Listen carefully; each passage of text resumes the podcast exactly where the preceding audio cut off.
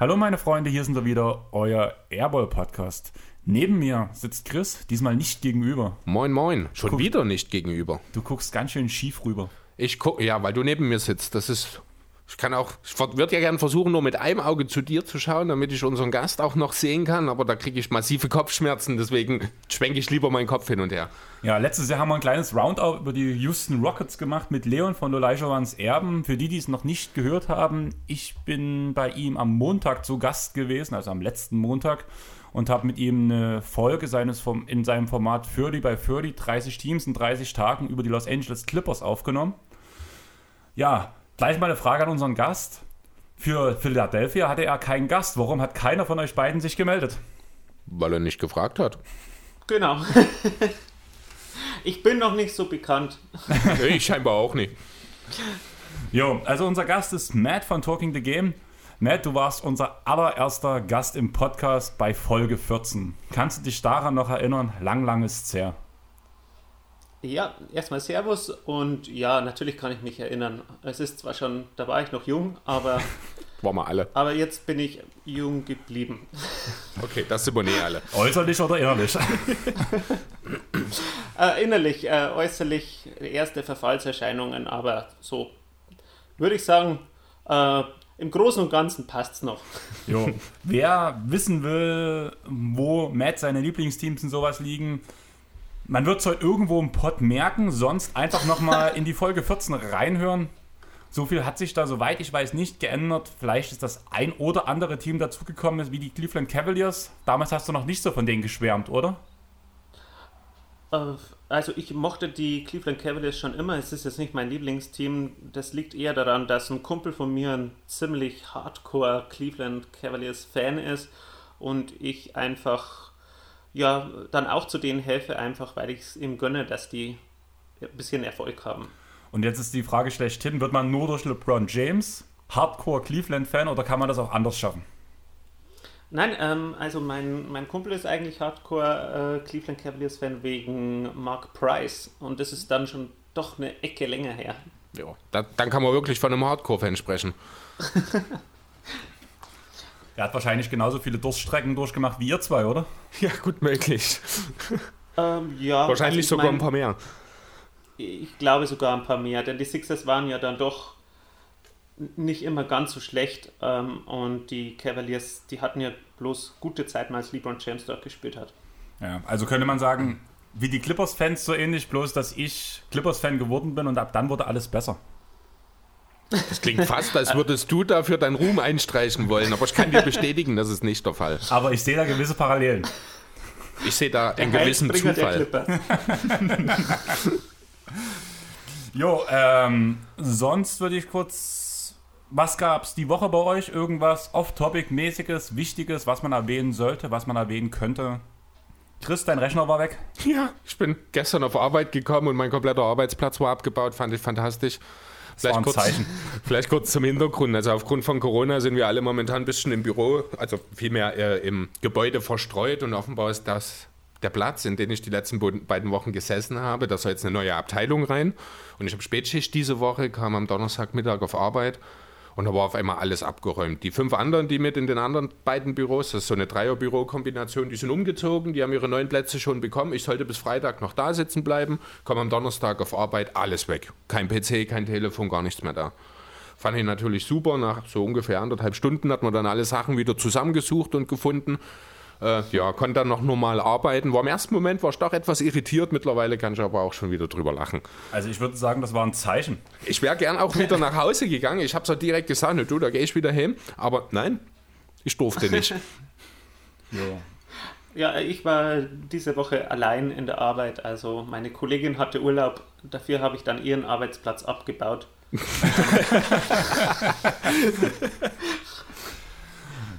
Ist irgendwie gerade Standard. Das ist genauso wie bei mir. Habe war zwei Tage die Woche arbeiten, Rest hatte ich halt Kurzarbeit. Den einen Tag, wo ich arbeiten war, musste ich der Technologie sagen, wie die Arbeit funktioniert. Copy und Paste aus Zeichnungen von 1979 kommen nicht so gut an. Geil.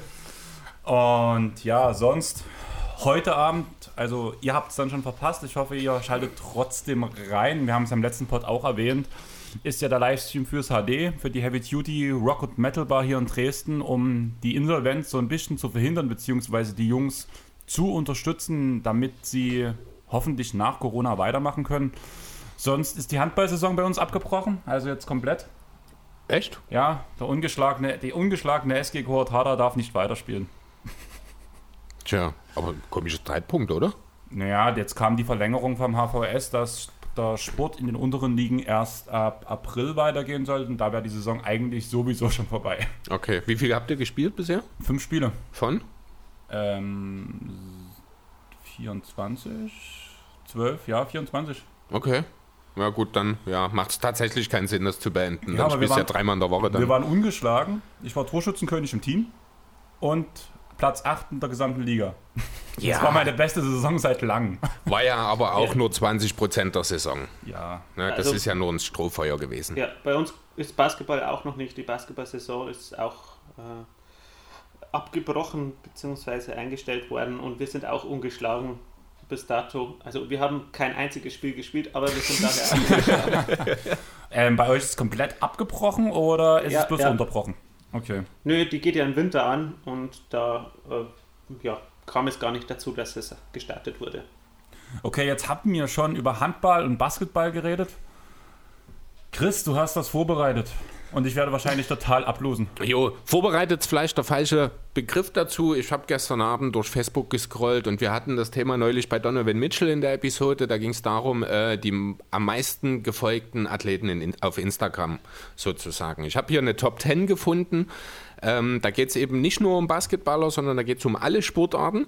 Die zehn ja, aktuellen und auch zwei ehemalige Sportler eben mit den meisten Followern auf Instagram. Ähm, ich sag's vorab ganz ehrlich, ich hätte von den zehn wahrscheinlich sieben erraten.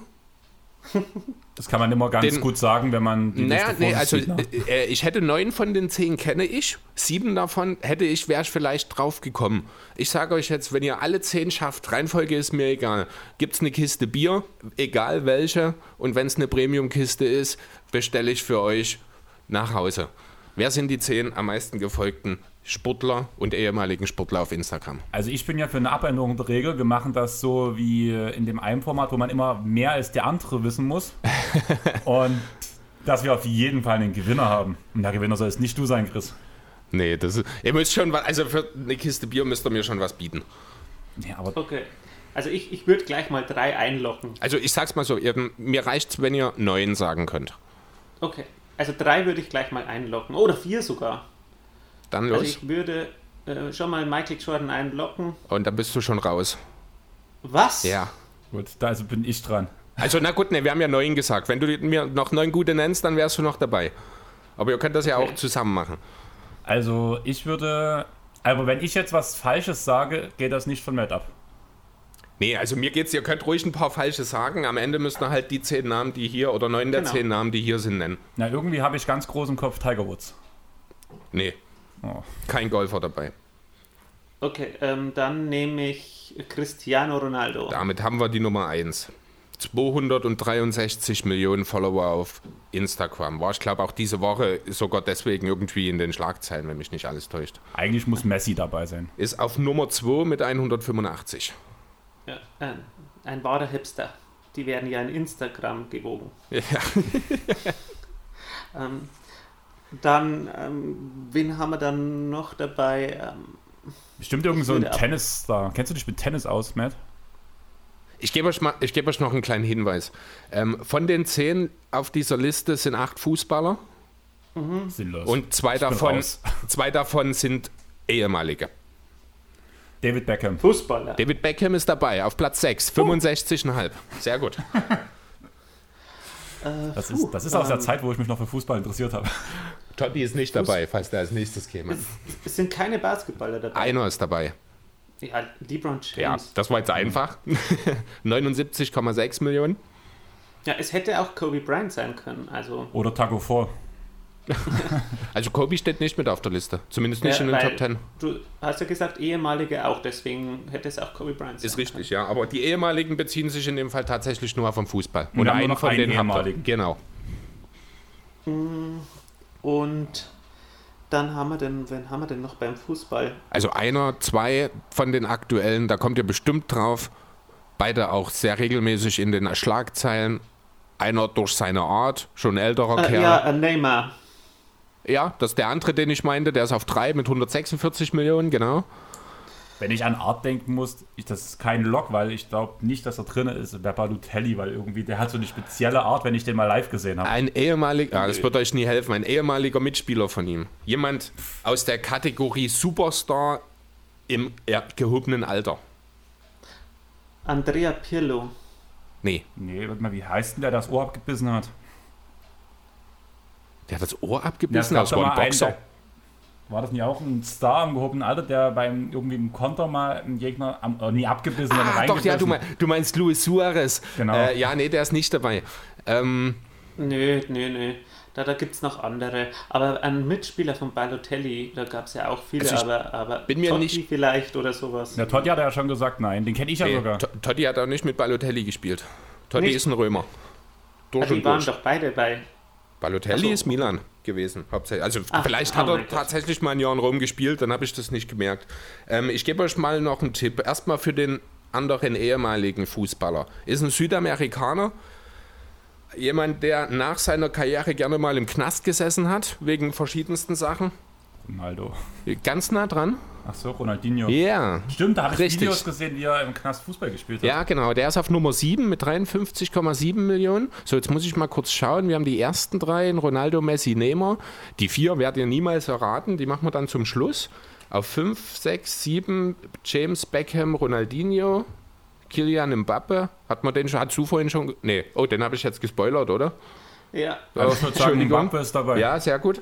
Ähm, dann, dann fehlen noch zwei Fußballer auf 9 und 10. Ein Schwede und ein. Äh, ich weiß gar Ach nicht hier, genau. Ibrahimovic. Genau. Zlatan Äh, und äh, Manet von, von Liverpool. Nee, es ist ein Südamerikaner, ich weiß gerade gar nicht genau, Kolumbien, ich glaube, hatte in der WM 2014 seinen Durchbruch, ging zu Real, spielte kurz bei den Bayern auch. Ach, ich weiß, wenn du meinst, aber ich weiß nicht, wie er heißt. Rames Rodriguez. Ja, genau. Noch nie gehört. Jo. Ich hätte einfach den Durchschnittsnamen sagen sollen, dann wäre ich. Da wärst du Rodriguez. gut dabei gewesen, ja, genau. so, und dann Nummer 4, wie gesagt, also das ist der eine, der wäre ich niemals drauf gekommen, das ist ein Cricket-Spieler. Was ist Cricket? Cricket ist in Das ist Südostasien, aus, ja genau, in Indien, Australien ist das sehr beliebt in der Gegend. Der, Na der Kerl heißt Virat Kohli. Wie gesagt, Cricket-Spieler, 97,8 Millionen Follower. Ich habe von dem noch nie vorher gehört. Deswegen auch habe ich gesagt, wenn ihr alle 10 schafft oder die meisten davon, kriegt ihr, was ihr wollt. Aber Na gut, das haben wir aber verkackt. ja, aber ich muss ehrlich sein, ich habe es erwartet. Also wie gesagt, ich hätte sieben vielleicht von denen geschafft. Aber ihr habt euch gut geschlagen, muss ich Komme ich sagen. trotzdem, weil ich so viele Fußballer genannt und Kastenhosen hell von dir? Weil du zwei Fußballer genannt hast? Ich habe Messi genannt, ich habe Ronaldinho genannt, ich habe Ibrahimovic genannt, das sind schon drei. Oh, drei. Und du hast dabei nur bei zwei Tipps gebraucht. Und danach habe ich, da habe ich was gewusst, wo du gar nicht drauf gekommen bist direkt mit dem Ohr. Ja, also. Also- Pappe hat er ja auch gewusst. Das diskutieren Also, wir andermal aus. Jo, jetzt haben wir ja die Instagram All-Stars aufgezogen. Was haltet ihr von den All-Star-Startern?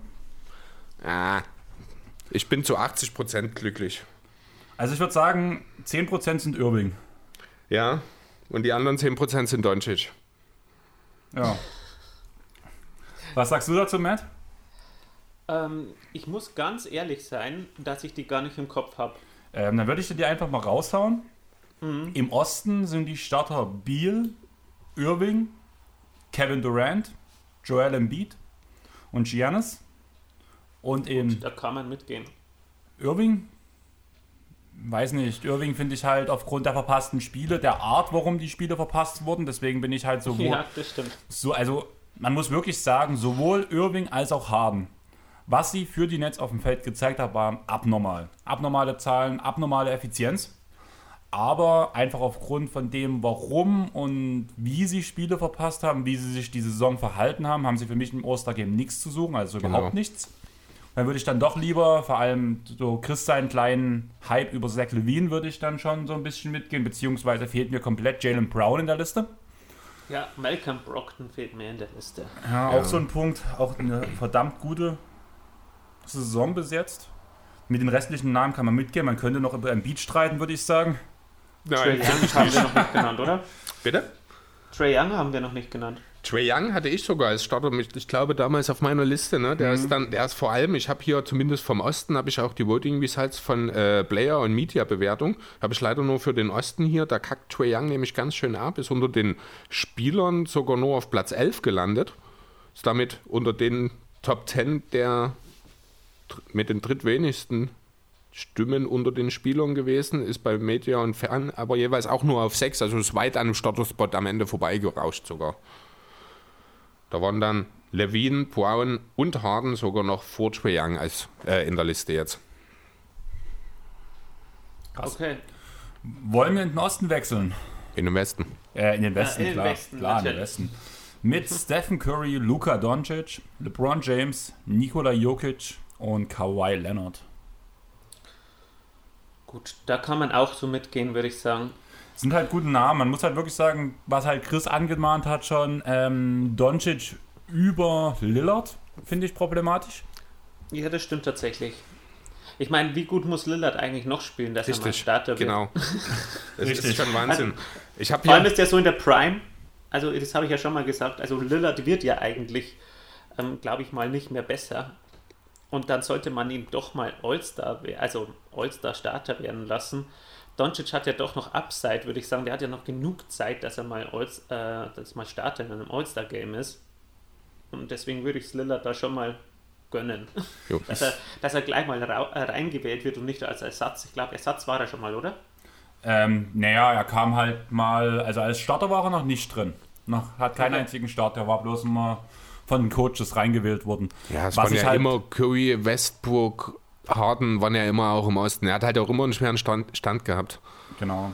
Was ich halt inter interessant oder lustig fand, wo ich heute früh ein bisschen auch durch Facebook gescrollt habe, ähm, in Las Vegas die Votings für den MVP. Lillard momentan auf Platz 3, Jo, aber keine aber kein All-Star-Starter. War ziemlich heftig, muss ich sagen. Da musste ich sofort. Ich habe einfach direkt gelacht, wo ich es gesehen habe. Man muss auch ganz deutlich sagen, der Grund, warum äh, Luca jetzt hier startet und nicht dem, dass es einzig und allein sind, dass die Fanvotes. Ich habe hier mal äh, noch zum Vergleich zwischen den beiden, also die Fanvotes eben 3,3 zu 2,8 Millionen für Luca. Bei den Medien gehen 64 zu 30 Punkte zugunsten von Lillard und bei den Spielern sind es sogar 131 zu 58. Ne? Also die beiden Nicht-Fan- Votings hat Lillard ganz deutlich gewonnen, aber da ja das Fanvoting im Zweifel als Tiebreaker herhält, ist Luca hier der Starter. Okay, und wie ist es eigentlich mit Morant? Wie sieht es da aus? Äh, ich habe keine, Ich habe auch vom keine Westen keine. Zahlen leider da. Ich habe die nur vom Osten gesehen. Deswegen. Aber der müsste ja auch ja ultra beliebt sein bei den Fans, oder? Also ich glaube, bei dem Zwischenvoting war er so Platz 9 oder Platz 10, was damals gab nach der ersten Runde. Seitdem habe ich mir die Zahlen nicht mehr angeguckt, muss ich ehrlich sagen. Wow. ich schaue gerade Also mal, das, ob ich den hätte ich tatsächlich beliebter eingeschätzt. Ja, du hast dann ja auch Spieler halt, du hast ja, gehen wir mal kurz durch im Westen. Ähm, ja, Devin Booker war, glaube ich, relativ weit oben. Chris Paul, Damian Lillard, ähm, Jamal Murray war, glaube ich, relativ weit oben. Stephen Curry, dann nach Memphis halt Ja, Doncic bei Dallas, Sacramento Fox. Nola hat, glaube ich, niemanden zur Zeit, nee, die Rockets mit Wall, ich weiß nicht, wie der im Voting stand damals, weil der hat ja auch einen ganz schönen Hype ausgelöst. OKC niemanden, Minnesota niemanden. Gut, äh, OKC hätte ich schon äh, Shea Gilgis Alexander. Stimmt, Ähm, der war, glaube ich, auch sogar mit dabei, oder? Äh, ich habe noch nichts gefunden, da, sorry. Ah. Ich höre jetzt auch auf, sonst höre ich euch nicht mehr zu. Genau. Und ja, gut, ich hätte es nur so eingeschätzt, dass jetzt, weil wenn man irgendwie so die jungen Leute fragt, wer ist denn so dein Lieblingsspieler, dann kommt ganz, ganz oft ähm, auf jeden Fall Ja Morant. Okay. Ja, aus gutem Grund natürlich auch. Ja, Ja. spektakulär halt und vor allem finde ich halt, er hat glaube ich das Standing bei den jüngeren Fans auch so krass, weil er halt selber noch so jung ist. Also man muss doch ehrlich sein, also bei mir war es auch so, ich habe mich mit so Gleichaltrigen immer sehr viel identifiziert. Und da schätze ich mal, deswegen ist auch dieser Jar-Hype, vor allem mit dieser spektakulären Spielweise, halt das Ausschlaggebende. Also, als ich Anfang 20 war, habe ich mal bei meinen, war übers Wochenende bei meinen Eltern zum Besuch, habe mir Fußball geschaut und da war, gerade ein Spiel des BVB, Mario Götze ist damals dort gewesen und da ist mir so klar geworden, das ist ja so ungefähr mein Alter, auch der ist sogar ein bisschen jünger, da ist mir echt so völlig aus dem Nichts klar geworden, war krass.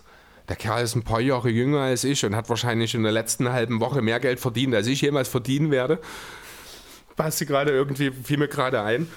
Musste ich kurz loswerden, so zum Thema auch wie du es jetzt mit Moen irgendwie, du hast schon recht, ne? man sucht sich schon selten dann jemanden, der schon 15 Jahre in der Liga ist und der dann auch viel älter ist vielleicht als man selbst. Man geht da schon so ein bisschen auch mit denen, die halt mit einem selber in die Liga auch gekommen sind, sage ich mal. Und das genau, sind dann halt häufig. am Anfang. Genau, und weil man verhältnismäßig schon reingekommen ist, sind das natürlich jüngere Spieler entsprechend auch. Ne? Jo. Aber ich würde sagen, wir kommen langsam mal zum Hauptthema der Woche des Podcasts. Wir haben ja dich nicht ohne Grund hier drin, Matt, beziehungsweise eigentlich hast du dich ja selber eingeladen, kann man ja direkt sagen. Wo wir zusammen, ja. wo wir zusammen geguckt haben. Und wenn man ich habe euch die Pistole auf die Brust gesetzt und habe gesagt, wenn ihr mich nicht einladet, dann komme ich nicht. da hatten wir natürlich keine Wahl mehr dann. Ist schon schlimm. Ja, aber was ist, wenn man dich im Pott hat, kann man eigentlich nur über drei Themen reden. Nachdem wir das heute vor dem Pott so beschlossen haben. Ich würde sagen, Thema 1, PJ Washington. Wie, gro wie groß okay. ist dein Hype um PJ Washington? Und Chris, warum sind wir heute auf PJ Washington gekommen? Jo, ich fange erst mal an. Also Hintergrund ist folgender. Äh, die regelmäßigen Hörer von uns werden es wissen. Wir haben den Freund Lars, der ein kleiner Hornets-Fan ist. Und ich hatte eben diese Woche das Thema mit ihm. Ja, was heißt, eigentlich kam so ein bisschen aus dem Nichts, meinte er so, weißt du, was ein richtig geiler Trade für den Moment für die Hornets wäre, wäre ein Trade für äh, Thaddeus Young. Hat er so gesagt, wir haben jetzt nicht weiter über Gegenwert geredet. Er war halt der Meinung, Teddy Young ist ein Spieler, der den Hornets in dieser Saison sofort weiterhelfen könnte. Äh, hieße dann wahrscheinlich in der Konsequenz mehr Senderminuten für PJ Washington. Da habe ich so ein. Also, ich muss ehrlich sagen, ich habe jetzt nicht übermäßig viel über oder von PJ Washington gesehen. Ich habe zwar ein paar Hornets-Spiele gesehen, aber er fällt mir da tatsächlich nicht besonders auf. Ich bin auch nicht sein größter Fan, muss ich sagen. Ich glaube, du hast da einen höheren Stellenwert, was ihn eigentlich geht, als ich, Matt. Ähm, aber wie würde dir denn diese Ted Young-Idee grundsätzlich in Charlotte gefallen? Ja, natürlich kommt es auf den Gegenwert drauf an. Also Bismack Biombo wurde genannt, ich glaube, von ihm. Bismack Biombo. Ja. Funktioniert rein Salary Cap mäßig. Also, das, nee, da, das, äh, über Gehälter etc. haben wir nicht geredet. Seine Idee war halt eben, äh, wer ist das Händler? Seller, ne? Genau, Seller und Washington wären dann quasi so ein bisschen die beiden, die sich die fünf teilen. Kann natürlich auch ein Stück weit nebeneinander spielen und dann eben Ted Young als Vierer von der Bank sozusagen. So habe ich das zumindest verstanden, wäre seine Idee gewesen. Gut, aber dazu müssten die Bulls auch äh, Bismarck Biombo wollen und mhm. davon gehe ich jetzt mal nicht aus.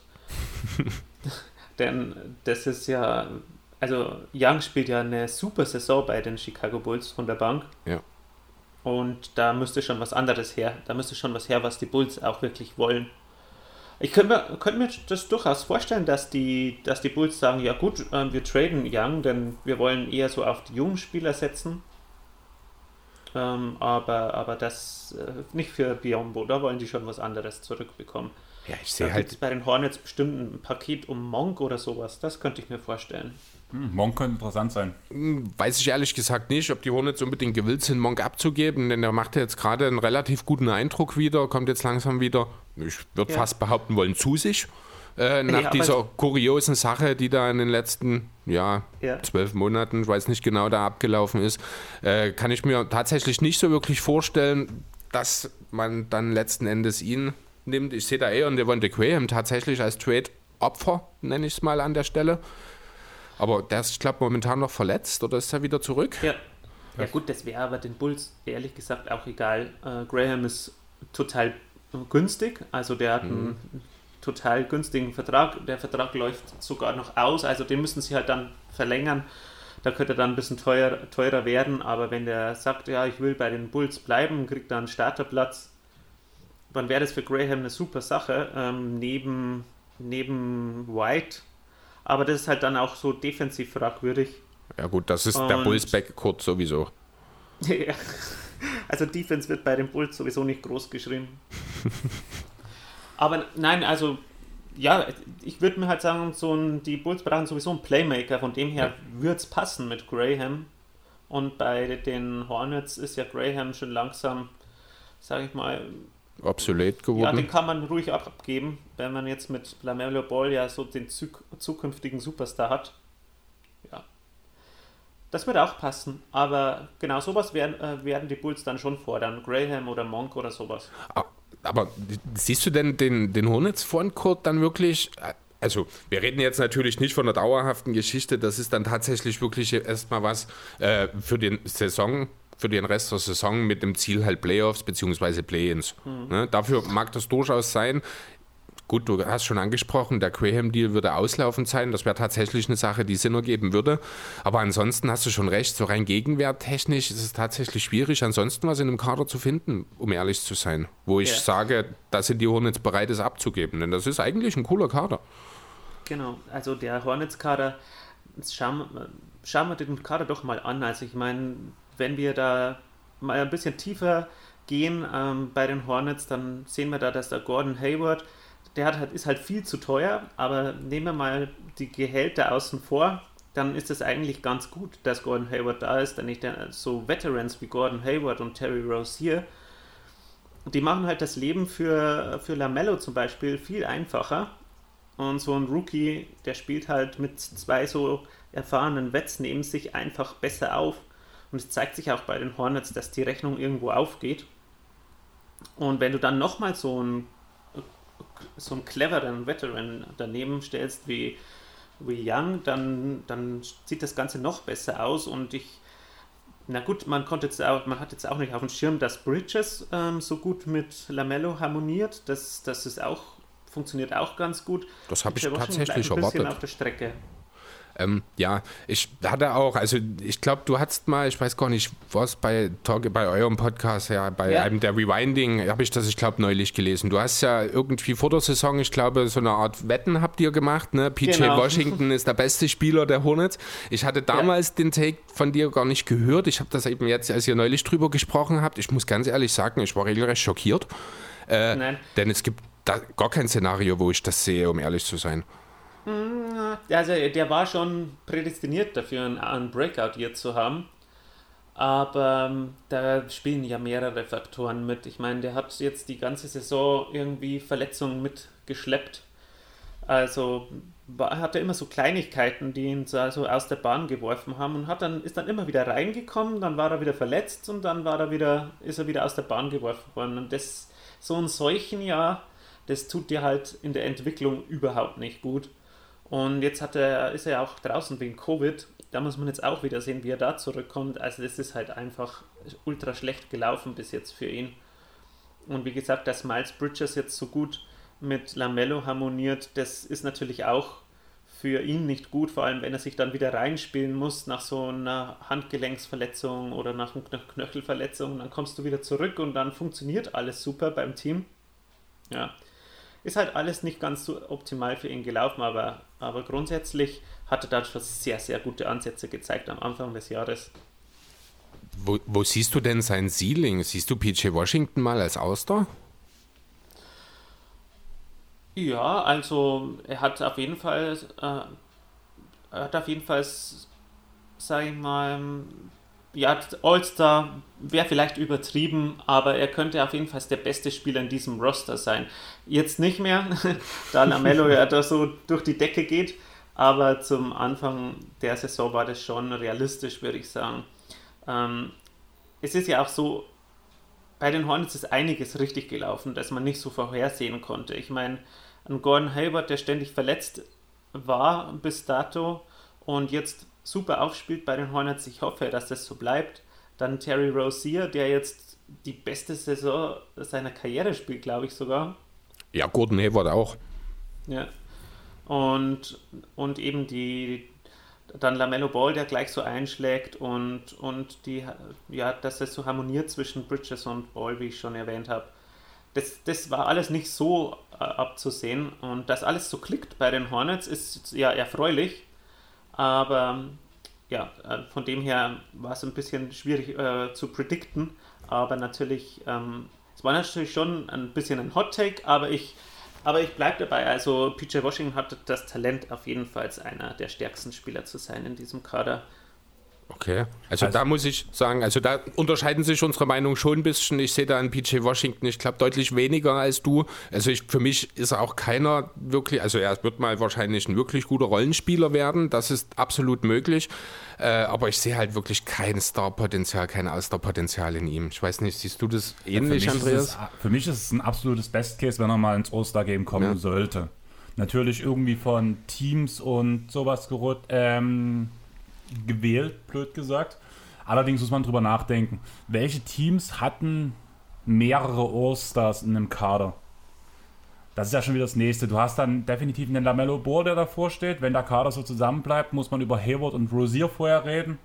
Und Bridges und ähm, Washington sehe ich je nach Entwicklung mhm. der bessere Spieler werden. Momentan ist es ganz klar Bridges, spielt ja. eine geniale Saison, einfach auch weil die äh, Kombination mit Lamello so perfekt läuft. Außerdem sind die Anpassungen von Borrego extrem gut für Bridges. Also er, er setzt, stellt, setzt seine Spieler wirklich so ein und stellt von Gegner zu Gegner die Aufstellung um, damit man perfekt auf sie angepasst ist. Und momentan merkt man vor allem durch diese Umstellung, dass Bridges der deutlich vielseitigere Spieler als Washington ist. Deswegen sehe ich ihn momentan nach vorne. Dadurch wäre Washington auf Platz 5 irgendwo in der Liste der stärksten Spieler müsste schon ein ganz schöner Entwicklungssprung kommen. Ich sehe ihn irgendwo, weil er Potenzial hat, aber dass er ja. an so vielen Spielern vorbeizieht, kann ich mir nicht vorstellen, weil dann müssten die anderen halt ganz klar stagnieren. Ja, aber Bridges ist auf jeden Fall nicht vielseitiger. Bridges ist ein Highflyer. Das ist ein Typ, der, der springen kann, der, der halt davon profitiert, dass er so gute Pässe bekommt von LaMelo Ball. Und er hat sich jetzt ein bisschen einen Dreier dazu geaddet.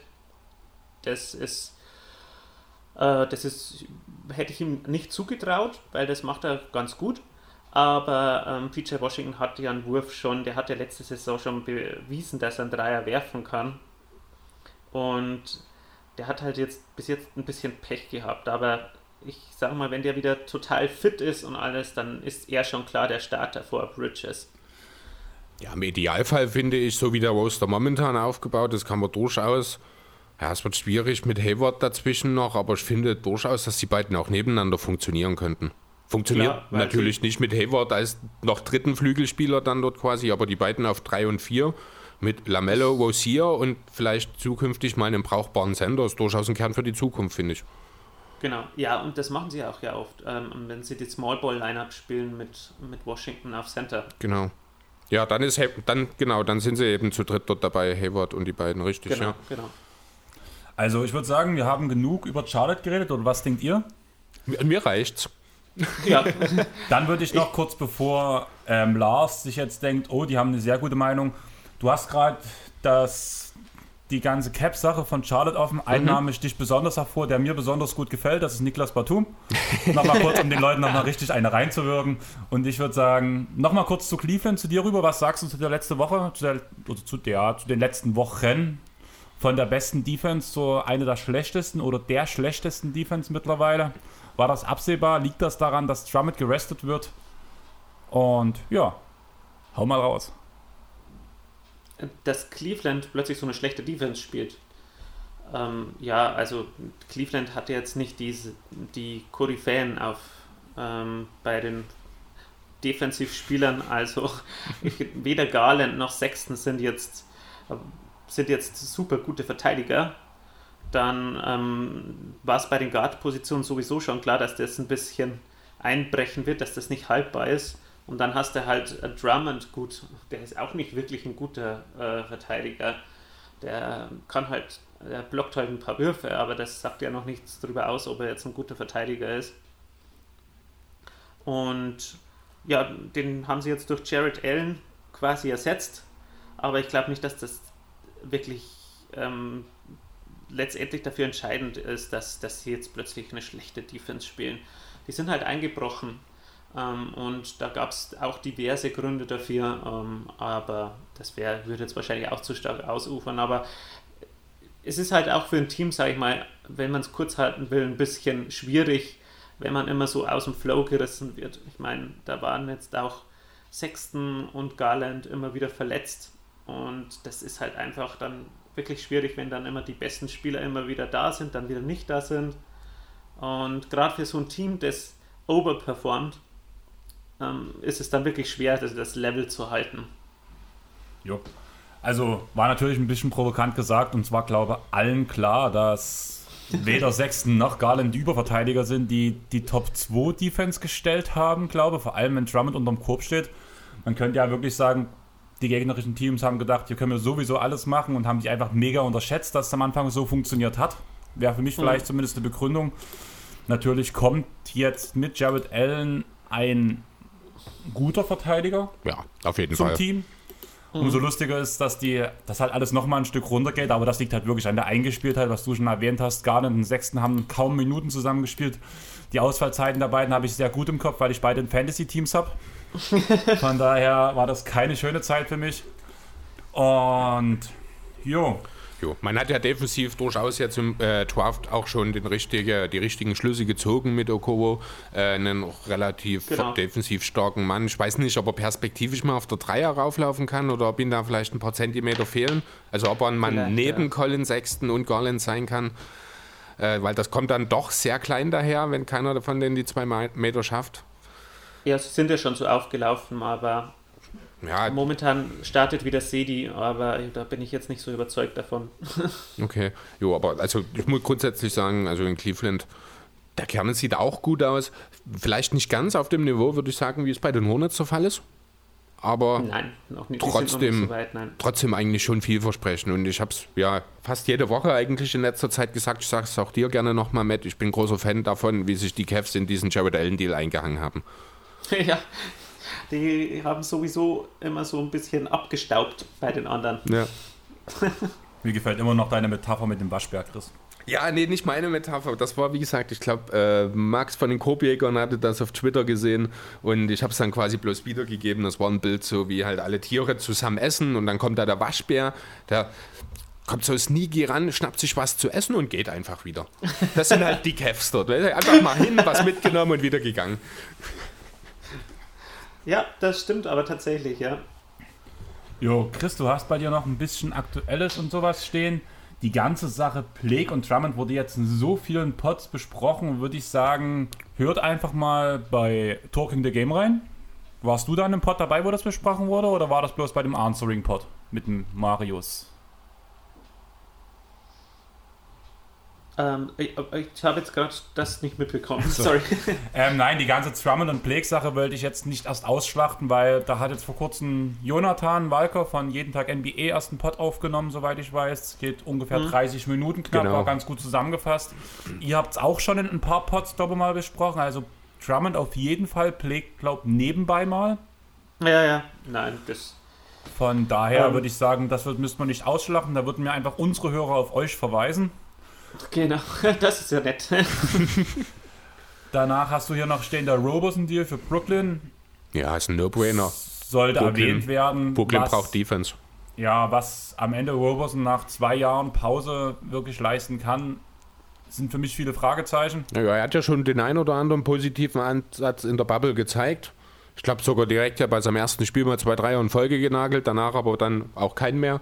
Also er ist schon noch derselbe Andre Robertson wie vor seiner Verletzung, hat vielleicht so ein bisschen an Intensität natürlich verloren, wenn du lange raus bist. Aber grundsätzlich ist er wahrscheinlich von hier auf jetzt sofort, abgesehen von KD, der beste Verteidiger im Kader. Ja. Ein typischer No-3D-Spieler. Ja, genau. genau. Der Tony Allen für Arme. Danach D'Angelo Russell ist raus. Hab ich, war schon überrascht, die, als ich das gehört habe. Die Timberwolves haben echt kein Glück. Das sehe ich anders. Also da muss ich ehrlich sagen, ich finde, für die Timberwolves ist das jetzt gar nicht so schlecht, ähm, denn das erhöht die Chancen enorm, den eigenen Draft-Pick zu behalten nächstes Jahr, der ja Top 3 geschützt ist, ich glaube, und ansonsten nach Golden State geht. Äh, war ja Teil dieses Wiggins Deals. Deswegen ist das vielleicht gar nicht so schlecht, wenn Dilo jetzt herausfällt, man eben doch wirklich am Ende bleibt. Denn wenn die Timberwolves vielleicht doch mal fit sind, gewinnen sie vielleicht doch ein kleines bisschen mehr, als es bisher der Fall war. Und dann ist der Pick vielleicht doch direkt dann in äh, Golden State. Ich glaube, nächstes Jahr er dann eh unprotected. Von daher, warum nicht jetzt alles dafür tun, diesen hohen Pick im vielleicht besten Draft-Zeit, ich weiß nicht wie vielen Jahren abzustauben? Also, ich bin da immer ein bisschen skeptisch. Also, äh, natürlich sagen alle, das ist so ein geiler Draft, aber es haben auch alle über diesen Draft gesagt, dass er so unglaublich schlecht ist. Und das ist er wirklich nicht. Das ist er wirklich nicht. Also man kann das immer ganz schwer vorhersagen, finde ich. Auch, glaube ich, am Anfang war immer so, Cole Anthony wird so ein super, super Spieler ähm, und wird bestimmt der Nummer 1 Pick und sowas. Ich finde, das ist immer alles sehr, sehr verfrüht. Ich meine, der ist ein guter Spieler, ich finde den, find den sehr solide, aber, aber dass dann Ball so einschlägt, dass das Halliburton so einschlägt, mhm. das konnte keiner so voraussehen und, und jetzt haben wir da eine ganz gute Draft-Class, würde ich sagen. Ja. Also von vor allem Halliburton muss ich sagen, da waren wir am Anfang beide relativ Fan von, wo wir uns über ihn belesen haben. Danach haben wir uns so ein bisschen von Dennis dämpfen lassen, dass wir ein bisschen zu euphorisch sind für ihn. Dann bin ich ein riesen Hayes-Fan geworden, nachdem ich mir ein paar Spiele aus der, aus der BBL angeguckt habe. Und jetzt mhm. ärgere ich mich, dass ich von Halliburton zu Hayes gewechselt bin momentan. Ja, ich bin mit meinem Wookie of the Year Tipp ja jetzt auch nicht unbedingt von Glück gesegnet worden in Obita bin. oh nein. Ja. Aber es konnte auch, also ich habe tatsächlich, als ich den Pick, ich weiß nicht, ob ich es gesagt hatte, aber ich hatte auf jeden Fall im Hintergrund, dass ich nicht erwarte, dass Randall in New York die Saison beendet. Ich glaube, die Situation hat sich mittlerweile auch grundlegend verändert dort. Äh, deswegen, ja, dumm ja. gelaufen, würde ich sagen bin halt gespannt, wen sie dann wirklich nehmen würden, die Timberwolves. Weil so D'Angelo Russell und, und Carl Anthony Towns sind ja so Best Buddies. Und dann haben sie noch Ricky Rubio, dann haben sie noch Beasley, der da relativ gut abliefert in, in Minnesota. Und Anthony wen würden sie dann draften? Ähm, gut, also Nummer 1 Pick muss man ja nicht ähm, unbedingt bekommen. Nummer 1 wird auf jeden Fall, wie heißt er? Kid Cunningham. Cunningham, äh, Cunningham werden, genau. Aber das wäre auch wieder ein Guard, oder?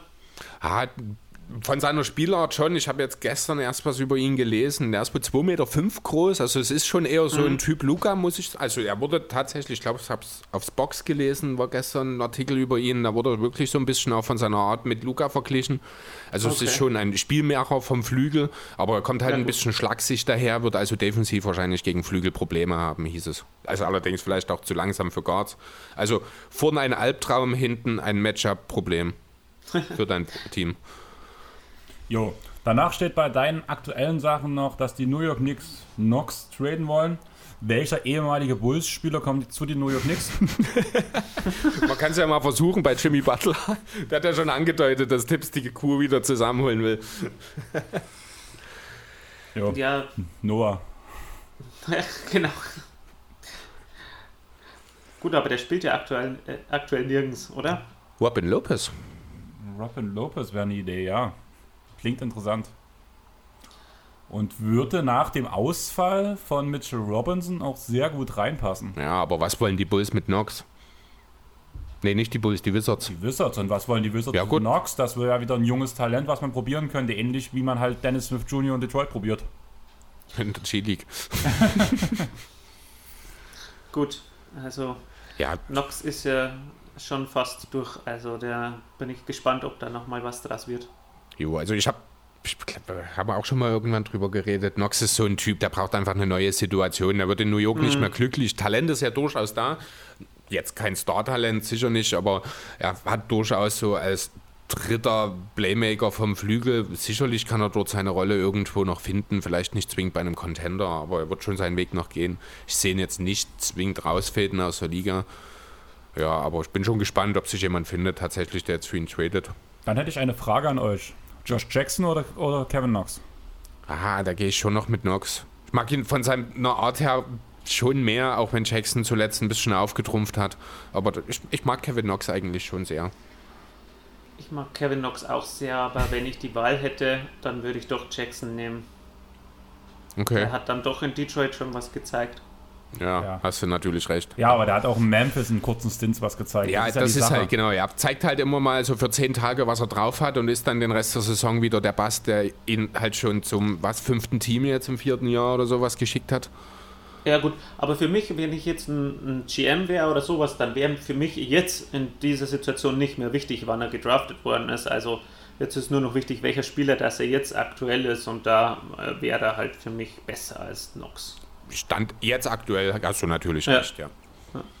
Jo, aber ich würde sagen, wir haben dich ja nicht ohne Grund hier und eigentlich nicht, um über Cleveland oder PJ Washington zu reden, sondern du bist genau wie Chris ein riesen Philadelphia 76ers-Fan. Die stehen momentan mit 20 zu 10 auf Platz 1 der Eastern Conference, gefolgt von ein paar anderen Teams, unter anderem einer neu Gefolgt von ein paar anderen Teams. Erkenntnis des Tages, Entschuldigung, ich konnte nicht ohne zu lachen. Unter anderem eine sehr spannende Situation ist mit dabei, mit dem, oder ein sehr spannendes Team mit den Brooklyn Nets. Und um so ein bisschen in das Thema reinzukommen, habe ich für euch beide ein Quiz vorbereitet. Ich habe euch ja beiden schon gesagt, dass ihr euch Zettel und Papier bereitlegen sollt. Hast du nicht, aber ich mach das mal noch kurz. Ja, ich würde sagen, wir machen eine kleine Pause, weil ich wollte mir auch noch was holen, um eure Punkte aufzuschreiben im Nachhinein, damit ich weiß, wer gewonnen hat, weil ich habe auch nicht dran gedacht. Ah ja, super. Wir sind also wie immer übelst gut vorbereitet. Also, Ja. wir hören uns dann Aber gleich wir später müssen- wieder. Wir müssen ja nicht jedes graue Maus-Team aufzählen können, können, das hinter Philly steht. Genau. Nee, das stimmt allerdings. Also dann, wir hören uns später.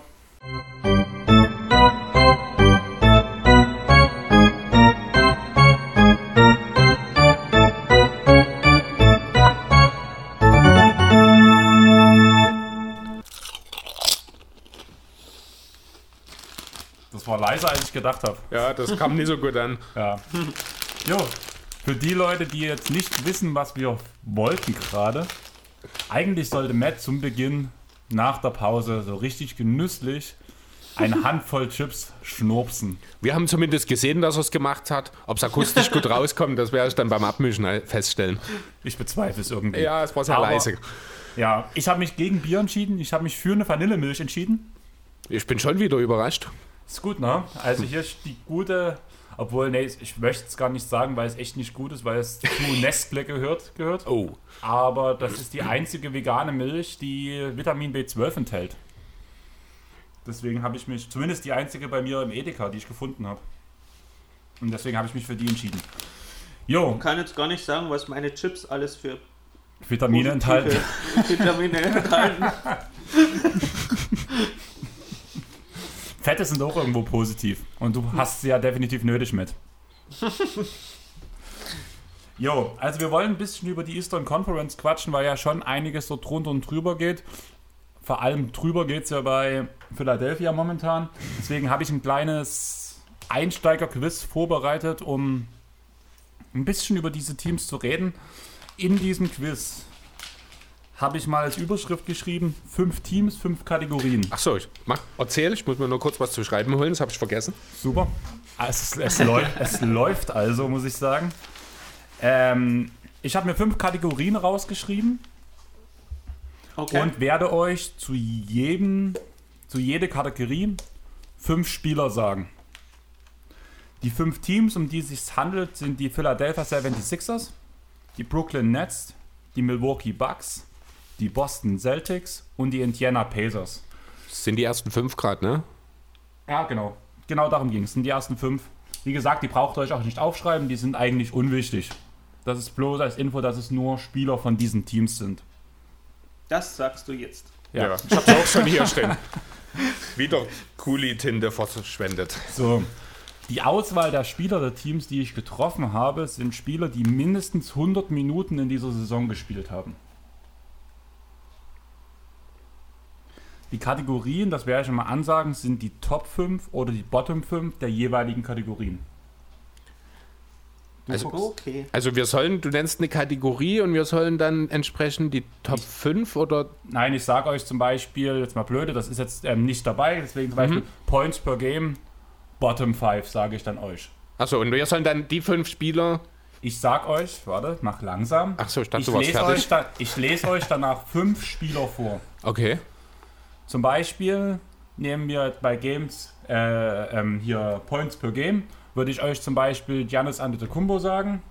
Ähm, dann würde ich Tobias Harris sagen. Würde noch irgendeinen Brooklyn-Spieler sagen und sowas. Und ihr müsst mir sortiert Platz Ah, 1 Okay. bei den Brooklyn Nets. Zum Beispiel, wenn ihr sagt jetzt, es ist immer nur ein Spieler dabei, der in seinem Team Platz 1 ist. Immer nur ein Spieler dabei, der in seiner Kategorie Platz 2 ist. Weißt du, was ich raus will, Chris? Du Nee. guckst skeptisch. Ähm, das Ranking Points per Game, ich sind jetzt fiktive Namen, weil ich jetzt kein Beispiel vorbereitet habe. Dann, wie viele Fragen hast du? Weil Fünf. ich glaube, wir brauchen ein. Also, ich habe es noch nicht verstanden, muss ich ganz ehrlich sagen. Ist okay. Deswegen mache ich jetzt bloß grob erzählt. Okay. Bei, nehmen wir als Beispiel Points per Game. Die Points stimmen jetzt nicht, die ich jetzt sagen werde. Giannis ist in seinem Team Leader in Points, Platz 1. Verstanden soweit? Sage ich jetzt einfach, lege ich jetzt fest. Ach so, das gibst du uns vor. Genau. Ach so, okay. Also nein, nee, nein. Ähm, so, jetzt lasst mich ausreden, ich erkläre es euch. Ich habe, ich habe pro Kategorie von jedem ähm, immer einen Spieler aus einem der fünf Teams.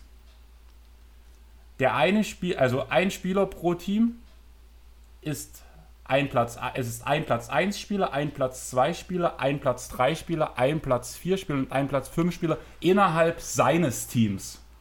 okay. Ich entschuldige, also du gibst uns fünf Namen Genau. und aus fünf Teams. genau.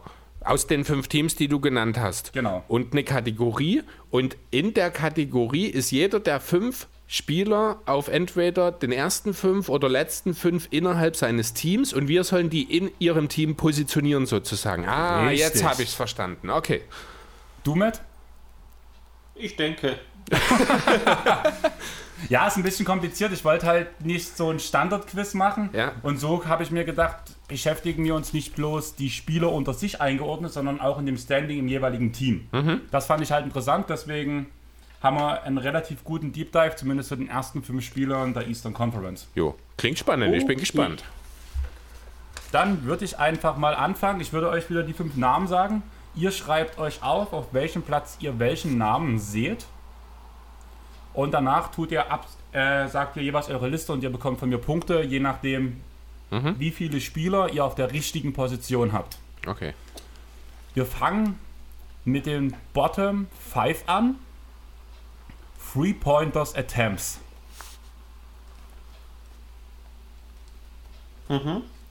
Da habe ich zum einen für Boston Robert Williams. Danach habe ich von den Nets Chris Giosa.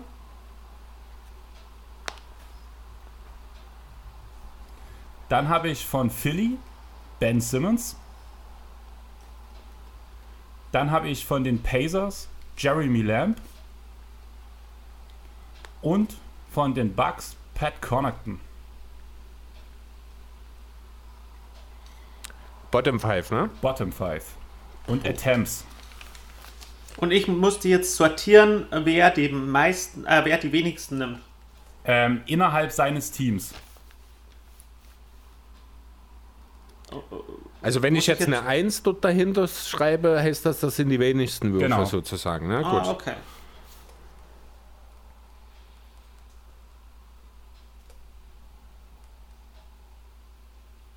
Und der kann nicht, äh, der kann nur Bottom 5 sein. Ähm, die sind in der Bottom 5 drin, alle Spieler bei ihrem jeweiligen Team.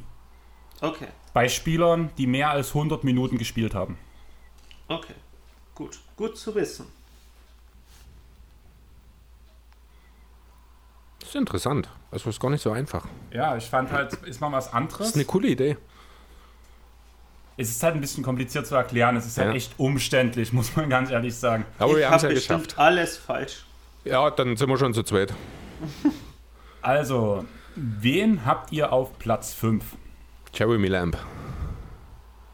Also denjenigen, der am 5 wenigsten. Also er ist jetzt von denen quasi derjenige, der im Team am meisten nimmt, so in Genau. seinem Team, ne? Genau, das habe ich Lamb. Genau, das habe ich auch, Jeremy Lamb. Da seid ihr beide richtig. Und er steht sogar bei 50% von der Dreierlinie. Bei 31 Treffern hat er 62 Versuche gebraucht. Vor ihm, also wer ist schlechter als er, sind TJ McConnell, Edmund Summer, Goga Bitadze und TJ Warren kommt auch knapp über seine 100 Minuten mittlerweile. Mittlerweile, der, der, hat vier Spiele am Anfang gemacht. Genau, der Ja, ist bei es 127 Minuten ungefähr jetzt. Okay. Danach Platz 4, Habe ich Connaughton? Da habe ich Connaughton. dann seid ihr auch wieder richtig. Oh. Er wirft 34 von 89 Versuchen.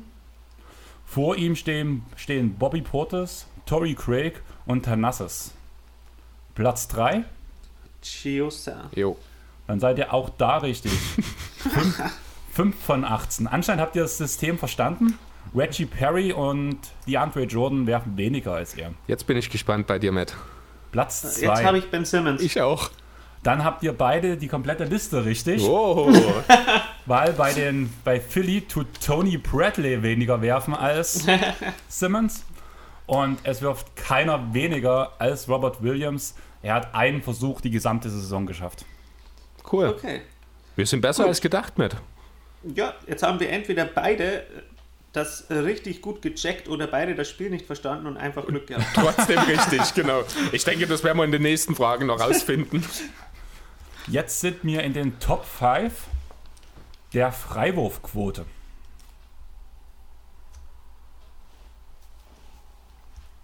Ich hätte die Namen für euch: Kevin Durant, Tobias Harris, Malcolm Brockton, Jason Tatum und Chris Middleton. Puh, das ist schwer. Ja, Das ist echt schwer. Da habe ich bestimmt alles falsch. Das hast du gerade eben auch schon gesagt. Nein, das, das ist schwer, hat er davon nicht gesagt.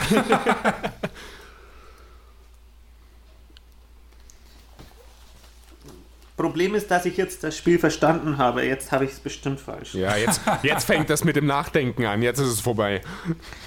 Ähm.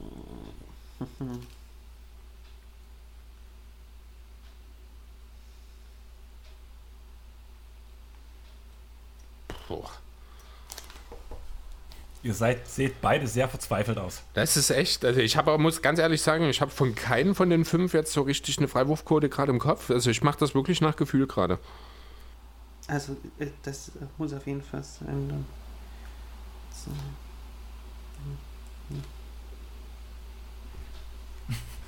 Chris, Ich habe dann irgendwann nur noch aufgefüllt. du Okay. kannst dich nicht schon wieder Ist blamieren. Hast geraten. auch schon gegen. Hallo, ich habe gerade 5 aus 5. Ich kann mich nicht mehr blamieren heute. Müssen wir bei 5 anfangen? Ähm, wir können bei 5 anfangen, sehr gerne. Wer ist Okay, Platz da- 5? Da habe ich Tatum. ich auch. Seid ihr beide falsch. Na, Wer ist euer Platz 4? Bloß mal ganz kurz. da Middleton. Brockton. Okay, also ich würde sagen, ich tue die Liste mal durchgehen. Mit Platz 5, ihr habt es beide falsch, ist Kevin Durant Okay, mit Was? 86,9 Prozent. den habe ich auf Ich habe schon 3. immer gewusst, dass der nichts kann. Johnson hat eine bessere Quote als er mit 2 von 2. James Harden, Fällt mir schon nicht mehr dazu ein. ich habe extra eine- ein Limit gesetzt, Ja, der spielt klasse. halt die 100 Minuten. Super. James Harden ist dabei. Er wirft 101 aus 112. Kyrie Irving ist dabei mit 80 aus 89. Und vor Kevin Durant steht Landry Shamet Au. mit 31 aus 35. Ich habe mal auf 3 gesetzt, weil bei Kyrie war ich mir sicher, dass er mehr hat. Und dann dachte ich aber, ich dachte eher an äh, Joe Harris tatsächlich. Also an, wer war es, Tyler Johnson, habe ich tatsächlich nicht gedacht. Jo, Platz 4 habt ihr auch beide falsch. Das ist nämlich jetzt Jason Tatum. War war man mit Platz 5 gar nicht so schlecht. Genau. Ja, da waren wir gar nicht so schlecht. Ich habe gewusst, die Boston-Spieler, die sind nicht so gut. Ja, die haben alle nicht drauf. Also, Ja. Tatum hat 88,6% geworfen und steht damit hinter Pritchard mit 12 aus 13, Walker mit 37 aus 41 und jetzt kommt Jeff Teague mit 27 aus 30. Okay. Ja, da wird er ja auch nicht gestört. So, wen habt ihr auf Platz 3 stehen? Ja, da hatte ich KD. Da hatte ich äh, Brockton. Gut, da sind wir bei Tobias Harris. Oh, den habe ich auf 2. Mit 90% Freiwurfquote. Aber wer ist vor dem? Isaiah Joe. Der hat wahrscheinlich Der hat bestimmt 2 von 2 Ja, oder sowas. genau.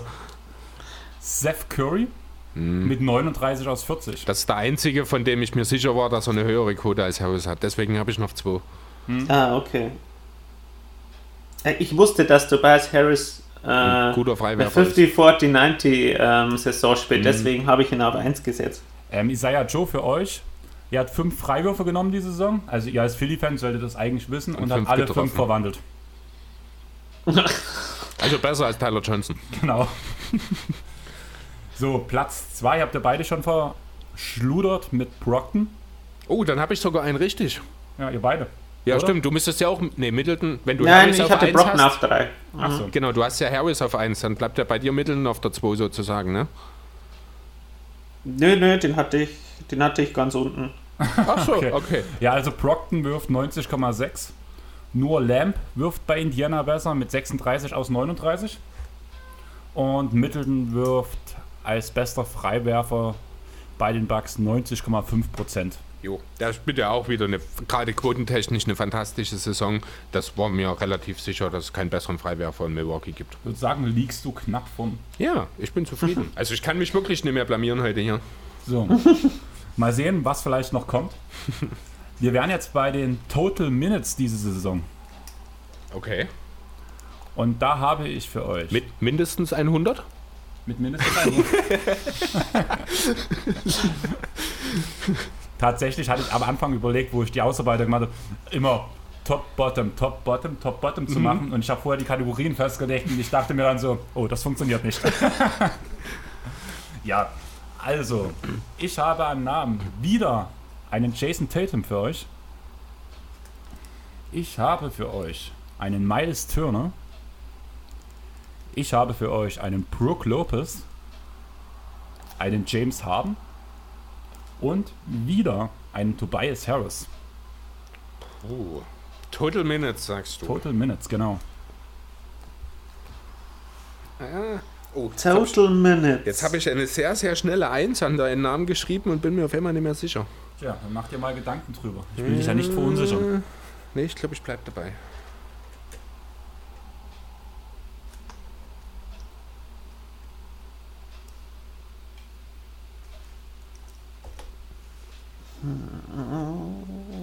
Das habe ich bestimmt auch alles verkackt. Aber egal. Sozusagen, seid ihr soweit? Jo. Ja, Dann würde ich dich als erstes fragen, Matt. Wer ist dein Platz 5? Miles Turner. Falsch. Vor Lopez. Falsch. James Harden. Echt? Er kam Ja, den habe ich auf in, 4. Den habe ich auf drei stehen. Kam ja nur Nein, erst relativ spät zu den Nets. Genau, deswegen. Hat 651 Minuten bis jetzt für die Nets gespielt. Ach, wir reden nur für die Minuten. Für die Nets. Ich habe schon die Rockets-Minuten hier mit reingedacht. Nein, einfach weil wir über die fünf Teams reden, deswegen Okay, ja gut. Dann hätte ich Harden vielleicht auch. Ja, dann hätte ich Harden auch auf 5. Ja. Ich dachte, weil er durch die. Der Durch den zwei, Trade ein paar Spiele. Minuten verpasst ja, hat. genau. Nee, das habe ich, also ich habe gedacht, weil wir über die Teams reden, deswegen war das für mich nur auf die Teams bezogen. Hätte man vielleicht sagen Ja, können. Okay. aber gut, halb so Ihr habt wild. ja beide den Fehler, von daher ist das ja im Endeffekt egal. Wir haben es scheinbar doch beide nicht kapiert. Der viertschlechteste bei den Nets wäre Durant mit 679 Minuten. Der drittschlechteste Kyrie Irving mit sieben, äh, der drittbeste mit 741 Minuten. Wow. Green hat 813 Minuten gespielt Und Joe Harris. und Joe Harris mit 903, äh, 59 Minuten. Ja. War ich ein bisschen beeindruckt, dass es doch so viel sind, muss ich Das sagen. ist der einzige, ich glaube, der noch keinen Spieler gefehlt Ja, hat, genau. oder? Hm. Danach Chris, dein Platz 4. Da habe ich Tatum. Wegen Corona etc. hat er ein paar Spiele oder eine Zeit lang gefehlt. Hat er auch zuletzt gesagt, dass er so ein bisschen Atemprobleme hatte noch infolge von Corona. Deswegen, ich habe es nicht geprüft, aber dachte ich, sind vielleicht auch die Minuten ein kleines bisschen zurückgegangen zuletzt. Es wäre auch mies, wenn du es geprüft hättest im Quiz. Stimmt natürlich. Also, ja, nee, also äh, im Hintergrund, weil wir, ich habe ja auch zwei, drei Takes zu den äh, Celtics aufgeschrieben. Da habe ich gestern über Tatum auch oder über die Celtics, aber da habe ich nicht auf seine Minutenlogs nochmal geschaut. Tatsächlich sind wir hier bei Miles Turner. Oh, Ha, den habe ich. Den hatte ich auf 5, genau. Den habe ich auf 2. Den habe ich sogar ganz kurz überlegt, ob ich den sogar auf 1 setze. Das Problem bei Miles Turner ist, dass er wirklich im Vergleich zu den anderen Teams viele Minuten spielt.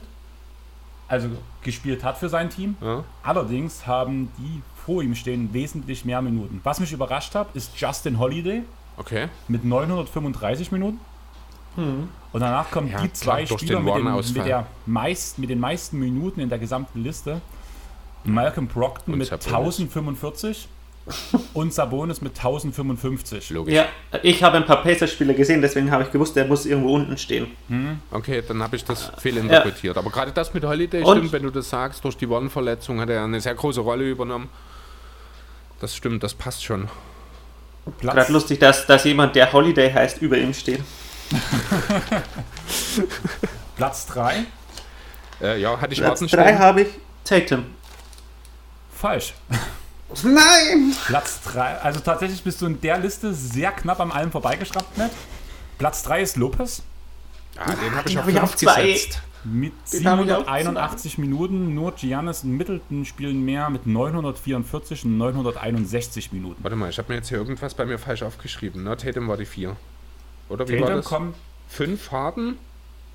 Dann sag mir nochmal 4. Nummer 5 ist Harden, Nummer 4 ist Turner, Nummer 3 ist Lopez und Nummer 2 ist Tatum. Ah, doch, nee, dann. Okay. Oh, da habe ich ja Genau. wieder einen richtig. Ich habe Lopez auf der 2 und Tobias Harris auf der 1. Ja, den habe ich auch. Harris Platz 1 bei den Sixers mit 896 Minuten und nur Jalen Brown spielen bei den Boston Celtics mehr mit 886, äh, 868 Minuten. Immer um einen Platz vorbei. Ja, aber ihr habt zumindest beide einen Punkt geholt. Ja. Ich Ja. bin diesmal jeweils um 2 daneben. Ich würde mich echt fragen, was unsere Hörer sagen und was die so für Gedanken hätten. Ob die schlauer sind als ihr beide. Ah, mit Sicherheit, aber ich finde, wir machen das ganz gut. Also, Also ihr habt Zumindest- keine Totalausfälle dabei. ja, das ist schon mal viel wert. Danach würde ich sagen, wir gehen mal ins Box Plus Minus. Ach du Sch oh, das ist ja wild jetzt. Wild wird erst in der letzten Kategorie. Ach so, na dann. Da kommen dann wirklich die richtigen Koryphäen raus, sag ich mal so. Ich habe einen Namen für euch. Ich würde mit denen anfangen, die wir schon mal hatten. Robert Williams. Ben Simmons. Joe Harris. Bobby Portis. Und Sabonis. Top 5, ne? Top 5, genau.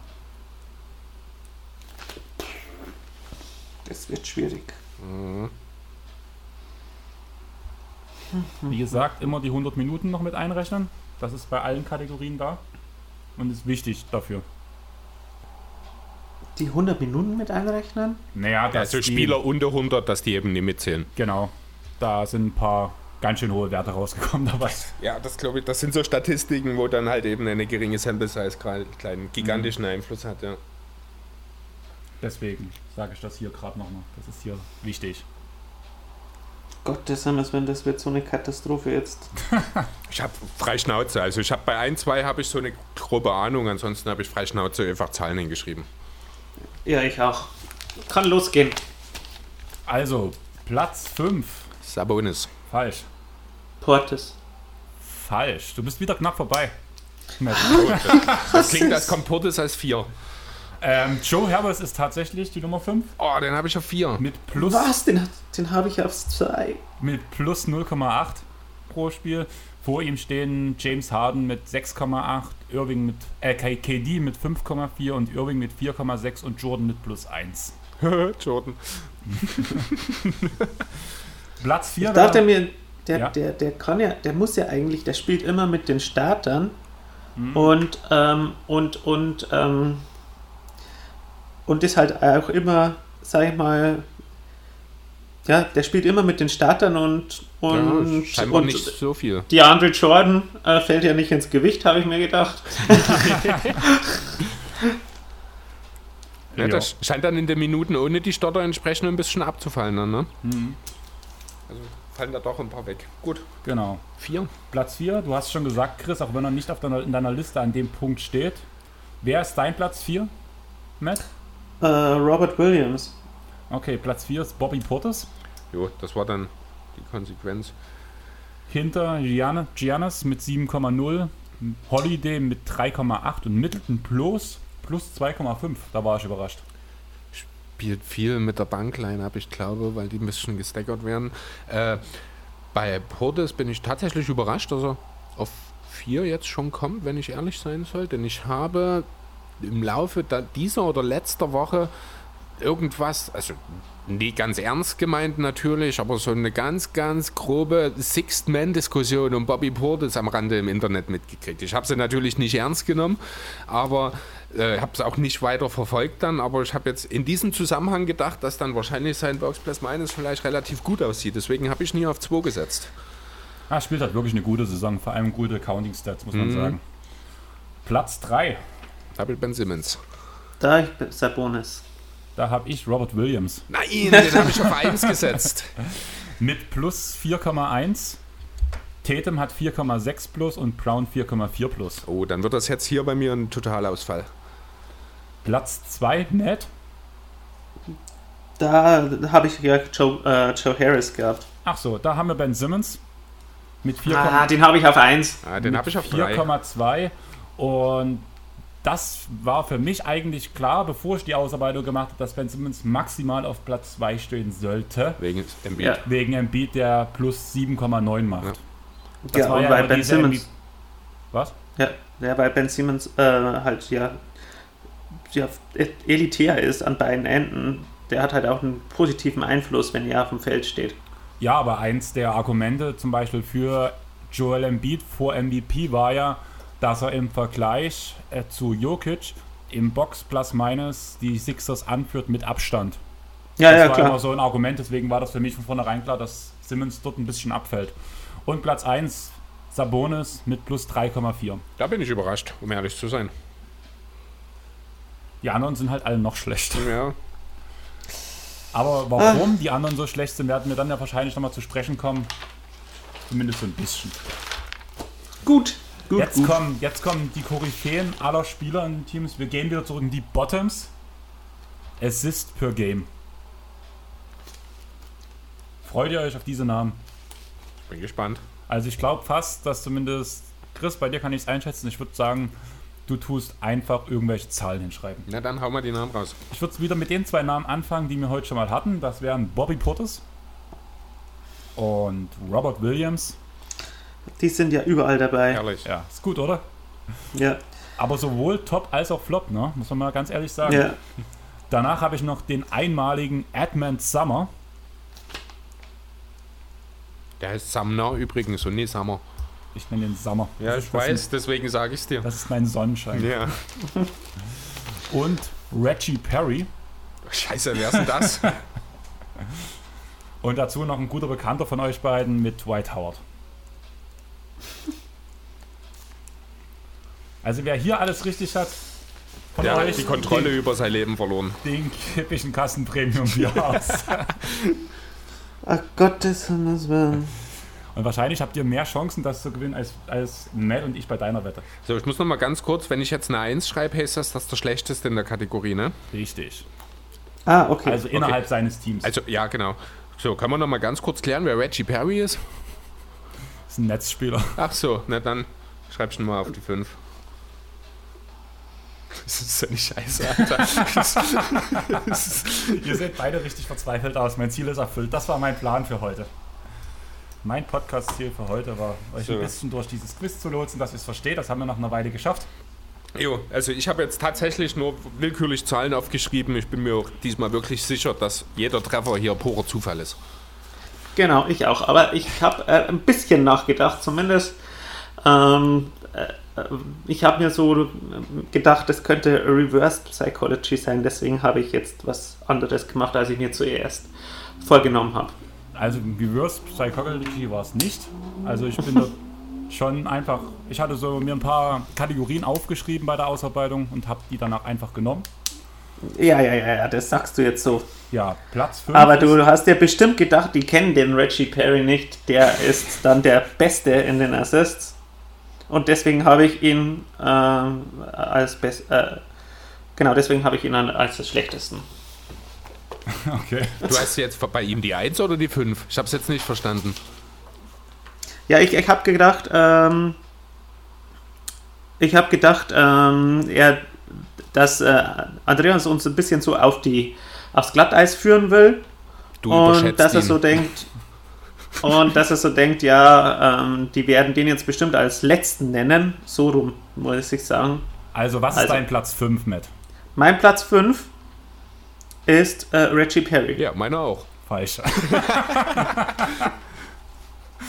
Bobby Portis Was? Oh, das ist mein Platz 3. mit 1,1 Assists pro Spiel. das ist auch mein Platz 3. Nur schlechter sind Forbes, Lopez, Craig und Tanassis. Jo, macht Sinn Ah, eigentlich. Sinn. Hm. Kein Reverse. Ja. Platz 4. Robert Williams. Hm, ja, habe ich auch. Dann habt ihr beide recht. Yay! Habt ihr Ja, gut geraten. Ah, Also gut. Matt hat drüber nachgedacht, Chris hat geraten. Robert Williams mit 0,8 Assists per Game. Nur schlechter sind Edwards, Green und Neesmith. Wer ist euer Platz 3? Hatten wir Sumner. glaube ich schon. Bobby Portis. Bobby Portis und Summer, ihr seid beide falsch. Äh, nein, Schmarrn, äh, äh, äh, Pottis hat die Sache auf 3. Okay, ist trotzdem falsch. ja. Da, da muss es ja Dwight Howard sein. Es ist 2000 Ja. mit 0,7. Nur Mike Scott und Bradley.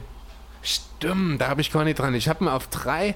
Äh, ich habe ihn auf 1 tatsächlich, aber stimmt, ich habe an Bradley, den haben wir vorhin sogar schon mal genau. Das war ein Fehler von mir. Das hätte mir nie passieren dürfen. Ja, euch beiden nicht als Sixers-Fans. Ja. Auf Platz 2 ist dann Summer. Yeah, Ja. zwei Treffer. Nur Bitadze macht weniger Assists mit 0,2, Sumner mit 0,5 und Platz 1 der einmalige, der geniale, der beste Reggie Perry. Natürlich. Wer hätte es nicht kommen sehen? Mit aber trotzdem 0,9 Assists per Game. Was ich sehr Wahnsinn. interessant fand. Jetzt Okay. im Vergleich zu den anderen. Ja, schon. Den werde ich gleich mal, den werde ich gleich mal äh, mir die Googeln. Mixtapes auf YouTube genau. ansehen, weil Achso, ich dachte auf Fantasy App adden. Ich brauche doch Assists, ich brauche Reggie Perry. ich brauche Assists, ja. Okay, vergessen wir das ganz schnell wieder. Genau. Lass uns über was anderes reden. Genau. Also ich würde euch beiden erstmal das Wort überlassen, weil auf Platz 1 der Eastern Conference stehen diese, dieses komische Team aus der Stadt der brüderlichen Liebe, wo ein Hans spielt, wo ein Ben spielt, wo so zwei Deutsche. Ich finde schön, dass sich der Hans langsam durchsetzt. Ja. Wenn halt so ein Trottel neben mir die ganze Zeit den Namen sagt, muss man ja irgendwann mitgehen. Ja, ich finde das toll. Ich finde den zweiten Also hab- Namen toll. Ich weiß nicht, wer es von euch kennt. Ich habe hier so ein Death Note vor mir liegen, das ist mein Notizbuch. Und ich weiß nicht, wer den Anime kennt, wenn man hier einen Namen reinschreibt, das darf ich keinem erzählen, dann stirbt die Person und man kann festlegen, was für Personen sterben. Macht nichts. äh, ich würde gern Problem an der Sache, hier steht schon Kawaii drin, hier steht George drin. Naja, vielleicht sterben ja nur die Karrieren.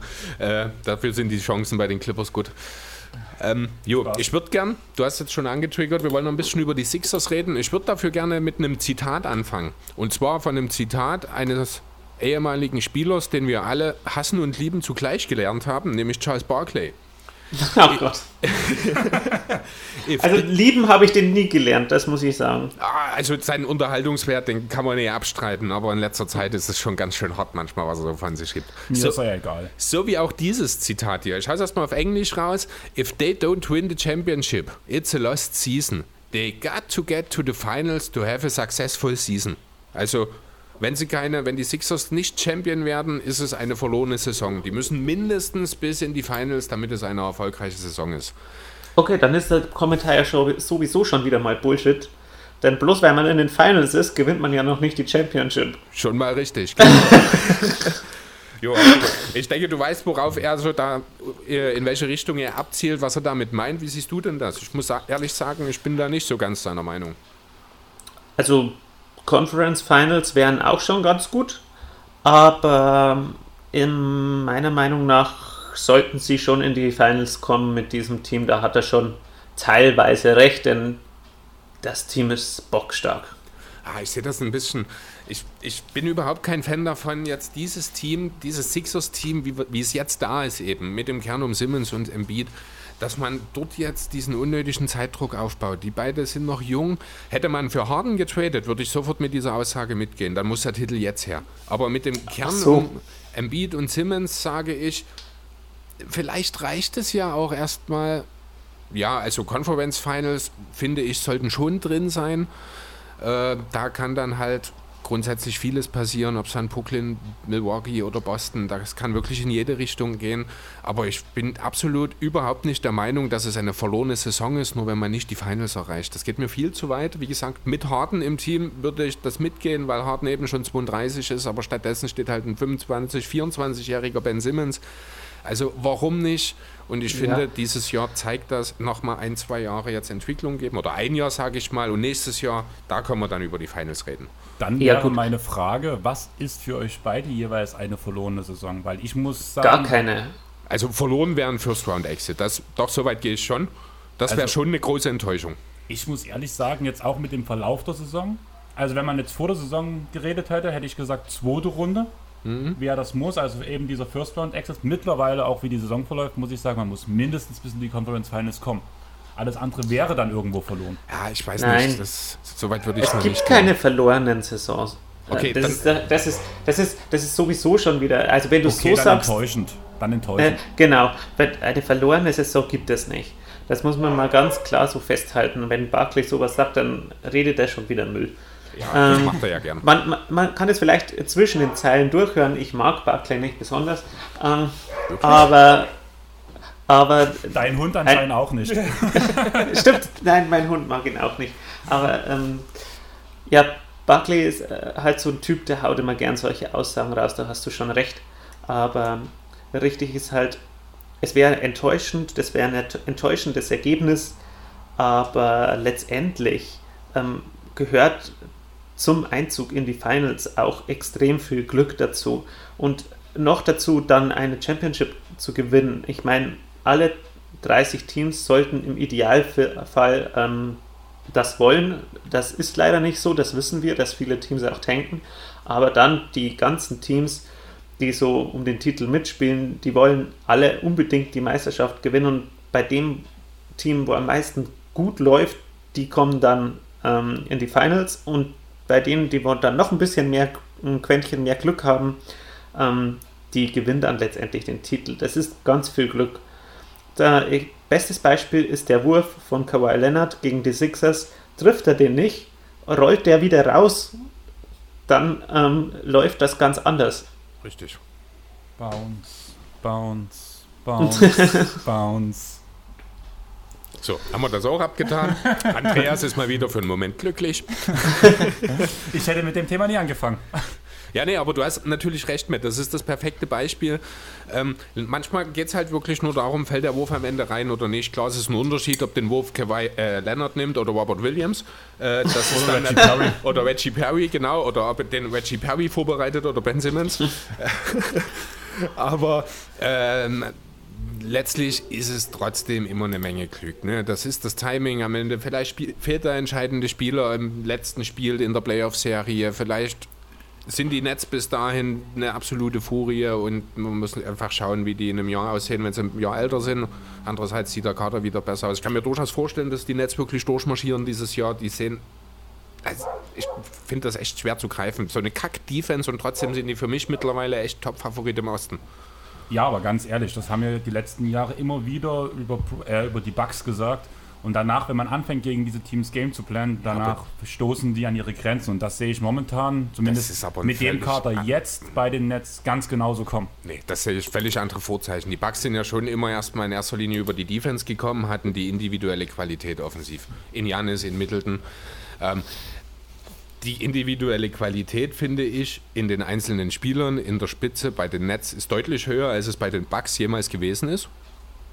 Also einfach nur die drei besten Spieler. Offensiv. Ich, ich rede von offensiv gerade. Genau, wie gesagt, Kack Defense. Eigentlich dürften die Nets nicht mal in einer Contender-Diskussion sein mit dieser Defense. Aber für mich sind die so abstrakt. Ich, ich kann es mir einfach, ich kann mir momentan auch nicht die Sixers vorstellen, die die Bucks viermal aus sieben, äh, die Bucks sage ich, die Nets viermal in sieben Spielen schlagen. Das ist, ich kann es auch nicht festmachen irgendwie. Es ist irgendwie so ein Gefühl. Es gefällt mir auch nicht natürlich. Aber Brooklyn ist brandgefährlich. Also ich sehe nach wie vor die Miami Heat gefährlich, wenn ich ganz ehrlich bin. Oh ja. Ähm, da habe ich am meisten Angst als Sixers-Fan, dass die so, ähm, dass die Sixers auf 1 bleiben und die Miami Heat auf 8 landen. Ja, da gebe ich das, dir recht. Das wäre eine Katastrophe, mm, weil die darf man nie unterschätzen.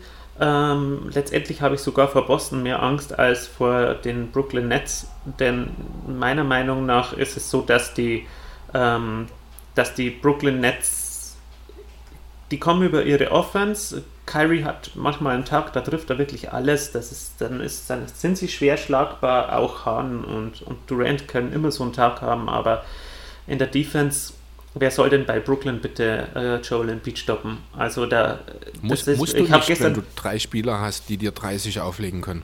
Das ist ja, das ist aber egal, wenn Durant gegen Embiid spielt, wird es auch schwierig ähm, wegen Foulproblematik oder sowas. Dann ist schon mal ein Spieler weg. Wenn er schon mal zwei, drei Fouls im ersten Viertel kassiert, dann, ähm, dann wird es schon schwierig. Ben Simmons ja, kann also, Kyrie unter Kontrolle halten. Du hast mal mit Matisse Taibul einen giftigen Verteidiger aller Beverly. Der jetzt gerade als Simmons-Vertreter defensiv auch gerade erst John Wall wirklich wahnsinnig verrückt gemacht hat und jetzt gestern ja auch wieder gestartet ist. Wenn ja, aus Wahnsinn. dem Kerl mal ein halbwegs brauchbarer Offensivspieler wird, ist das jemand. Oh, ich, ich bin ja der, ein riesen Matisse Taibul-Fan von Tag 1 an gewesen. Der muss nur mal seinen Dreier treffen. Der muss sich trauen, den zu nehmen. Du musst ja. werfen einfach. Ja.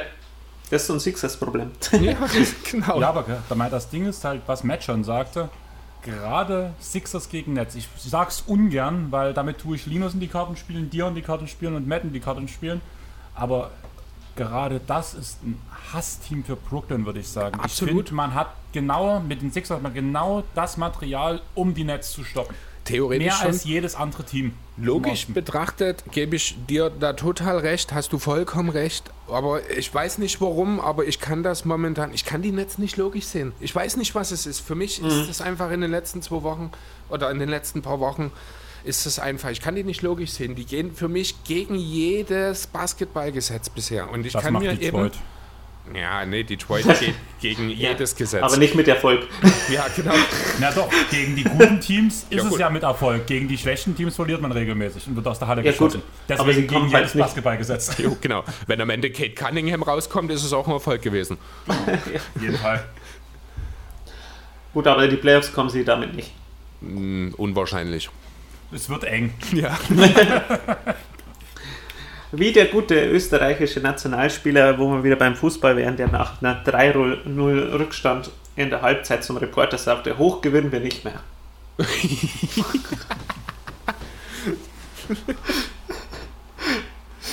okay. So ähnlich ist es bei den Detroit Pistons. Also erster werden sie nicht mehr, das werden sie sich auch jeden Tag denken. Oh, es kommt drauf an, wann welcher Seite man die Tabelle sieht. Dann würde ich euch direkt gleich mal das nächste Thema so ein bisschen in den Raum werfen. Einfach weil ich habe ja gesagt, ich will euch heute ein bisschen durch die Sixers moderieren. Dazu nehme ich Chris seine Unterlagen, die ich daneben mir. Super, also ich, im Grunde liest er die ganze Zeit von meinem Laptop ab. Wie in der Schulzeit, immer spicken. Ja, genau. genau. Ich muss hier eine spanische Wand zwischen uns hochziehen. Die ich habe damals von dir eine Nachricht bekommen, Matt. Ja, hier antwortet mal auf Twitter. Daraufhin habe ich deine Twitter-Nachricht gelesen und habe gesagt, Chris, ich glaube, die Frage geht an dich. Und da ging es um Shake Milton. Und ja, zerfleischt euch. jo, ähm, genau, also ich suche es mir gerade noch mal raus. Du hattest damals so ein bisschen in die Richtung gefragt, ob man eventuell, ich glaube, einen Milton Trade forcieren sollte. Ich suche es mir gerade noch mal raus, ob ich es auf die mhm. Schnelle finde. Vielleicht kannst du ja kurz den Standpunkt, die Gedanken, die du dazu hast, mal erläutern, Matt. Ja, gut, also ich habe mir mal ein bisschen so das angesehen. Also im Herrn Doc Rivers kann ja machen, was er will. Er ist der Coach. Mhm.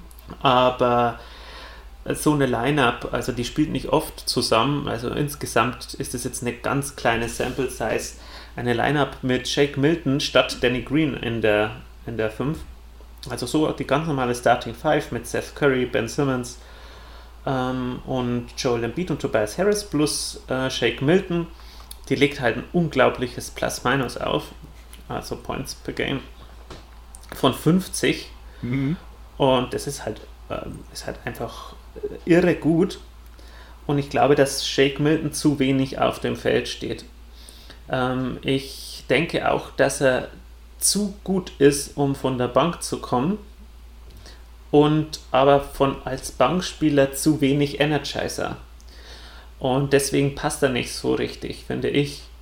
Äh, und deswegen würde ich mir da vielleicht einen Trade wünschen, da einen gewissen Wert hat, weil er halt einfach ein sehr guter Spieler ist, weil andere Teams vielleicht da Need haben und man dafür was Gutes bekommt, was äh, so ein Energizer von der Bank mehr. Denn die Bank macht mir da ein bisschen mehr Sorgen bei den Sixers, weil ich finde, wir haben keinen TJ McConnell mehr, also keinen Antreiber, wenn die Sixers mal hinten liegen. Und da, da sehe ich noch den größten Need. Okay. Ähm, ich verstehe deinen Punkt. Das Thema Backup Point Guard sozusagen, das hatte ich jetzt in den letzten Tagen tatsächlich auch das eine oder andere Mal drüber nachgedacht. Ich muss ehrlich sagen, ich sehe eine andere Stelle, die ich eher besetzt haben möchte. Das ist die des Backup Vierers. Ähm, ich kann einen Punkt mit Shake durchaus ein Stück weit nachvollziehen, bin trotzdem ein bisschen anderer Meinung, denn ich finde, er passt super in die Rolle des Sixth Man. Ich sehe ihn tatsächlich perspektivisch genau in dieser, äh, für die Sixers auch langfristig, muss ich sagen, diesen Stud. Äh, mit äh, Milton anstatt, de, anstatt Danny Queen in der Starting Lineup. Den habe ich auch hier. Das sind tatsächlich, ich glaube, erst 30 oder äh, Minuten oder so oder 50. Ja, ja. Na, genau, also ganz wenige Minuten, aber in jedem Spiel, in dem diese Lineup eingesetzt wurde, haben die Sixers tatsächlich auch am Ende gewonnen. Ähm, ich finde halt grundsätzlich bei Shake Milton, der hat nochmal einen Wahnsinnssprung gemacht. Auch wenn der Dreier momentan jetzt noch nicht ganz so fällt, äh, da sehen die Quoten nicht ganz so gut aus ja, 30,6 Prozent habe ich jetzt hier, das jetzt. Mhm. Ich glaube, gestern hat er auch nicht gespielt, ne? Nein, nein, nein. Der ähm, ist noch out. Der ist noch verletzt, genau. Aber ansonsten, er geht jetzt mehr Minuten als im Vorjahr. Er ist jetzt bei 24 Minuten. Ich finde, das ist genau die Rolle, die, in der ich ihn mir vorstellen kann. Dann eben, wie gesagt, von der Bank ist dort der Topscorer, bringt mehr Punkte, mehr Assists, eine deutlich höhere Usage als im Vorjahr. Ähm, zwar ist das Two-Shooting dadurch ein bisschen runtergegangen, ist trotzdem noch auf einem sehr guten Niveau. Ähm, was mich ganz besonders positiv äh, gestimmt hat, sind seine Freiwürfe. Zum einen die Tatsache, dass er einfach auf 100 Possessions fast doppelt so viele Freiwürfe zieht, wie das noch im Vorjahr der Fall ist. Und zum anderen die Tatsache, dass er die Quote auch um fast 10 Prozent, also um genaue 9 Prozent sogar von 78,5 auf 87,5 äh, erhöht hat. Weswegen ich auch sage, dass die Sache mit der Dreierquote sehe ich jetzt nicht so verbissen. Ich sehe ihn tatsächlich wirklich als Sixth Man für die Sixers. Ich bin da eher der Meinung, dass ein Tyrese Maxey vielleicht schon nächstes oder dann übernächstes Jahr diesen Platz von Danny Queen in der Starting Five übernimmt als sekundärer Ballhändler. Würde mir eher gefallen und dann kann man noch einen passenden Backup äh, neben Milton stellen, der vielleicht ein bisschen mehr Playmaking hat. Hier würde jetzt, wenn man jetzt mal auf den aktuellen Stand, denke ich da an George Hill, um ehrlich zu sein zum Beispiel. Oder eben TJ McConnell, den ich natürlich auch mit viel Liebe zurückholen würde. ähm, ja, aber grundsätzlich bin ich also finde ich schon, dass Shake, so wie er eingesetzt wird momentan von Rivers, mir gefällt das schon sehr gut. Ja, ich würde mir, da würde ich gleich eher so zwei Fliegen mit einer Klappe schlagen. Ich weiß nicht, ob so ein Trade funktionieren würde oder sowas, aber so, so Spieler wie, ist jetzt vielleicht ganz blöd, aber äh, so ein Spieler wie Ryan Archidiakono von den, von den Bulls plus ein Thaddeus Young, da würde, da, das würde natürlich super passen, weil da hättest du gleich zwei, äh, zwei Fliegen mit einer Klappe geschlagen, hättest du gleich alle beide Positionen abgedeckt ja, und, und hättest gleich diesen Energizer. Hm? Und mein Herz ja, würde höher schlagen, wenn Ted ja, genau. ja, genau, weil ähm, da hättest du eben dann gleich diesen Power Forward, den du genannt hast, und du hättest gleich noch einen Energizer, den du halt, so einen Kämpfer, den du dringend brauchst. Mhm. Und das fehlt den Sixers ganz, ganz stark, wenn ich, diesen, das ist, ich habe das jetzt bei TJ McConnell gesehen, bei den Spielen mit den Pacers. Das ist halt einer, wenn die 18 Punkte hinten gelegen sind, das Spiel haben sie dann letztendlich nicht gewonnen, aber dann kommt er rein und legt nochmal 12 Assists auf von der Bank in diesem einen Spiel äh, und treibt die nochmal an, dass sie auf einen Punkt rankommen. Und das sehe ich halt bei Shake Milton nicht. Und das sehe ich auch bei gar keinem von der Bank bei den Sixers aktuell. Tyrese Maxi könnte so einer werden, aber du hast ja. schon gesagt, er könnte sowieso äh, aber längerfristig auch Starter sein. Genau, aber ähm, genau du hast gerade gesagt, auch Maxi könnte so einer sein. Das ist halt auch genau das. Er ist halt jetzt nur ein Rookie, deswegen muss man mhm. da natürlich ein bisschen vorsichtig sein. Aber ich sehe halt Maxi genau in dieser Rolle dann vielleicht nächstes Jahr dann tatsächlich bei mir durchaus, kann mir durchaus vorstellen, dass man Queen noch ein Jahr hält und Maxi dann eben neben Milton tatsächlich von der Bank bringt. Das, ich finde das eine tolle Kombi. Maxi gehört perspektivisch als Stotter. Ich denke, da ja. sind wir uns einig, mehr oder weniger. Deswegen braucht es halt dann halt eine Ergänzung zu Milton, meines Erachtens nach. Der eben, wo dann halt Milton so ein bisschen so eine ähnliche Rolle einnehmen kann, wie es ein Rosier macht in Charlotte, halt als nicht erster Ballhändler, sondern jemand, der eben Offball dann effizient scoren kann. Natürlich, wie gesagt, als Bankspieler, also nicht ganz zu vergleichen mit der Rosier-Rolle dort. Aber ähm, genau so sehe ich eben Shake Milton mit einem guten Playmaker. Und wieder kommt TJ McConnell an der Stelle hier rein. Wird wirklich super passen wahrscheinlich, weil er halt auch diese Galligkeit auch defensiv mitbringt, ja. was auch so eine Sache ist, die mir halt an Maxi auch sehr gefällt.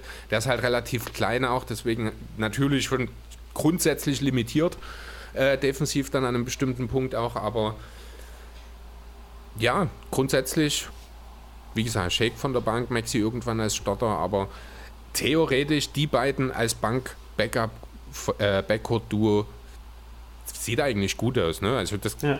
nächstes Jahr red, mit bisschen mehr, mehr von diesem Jahr.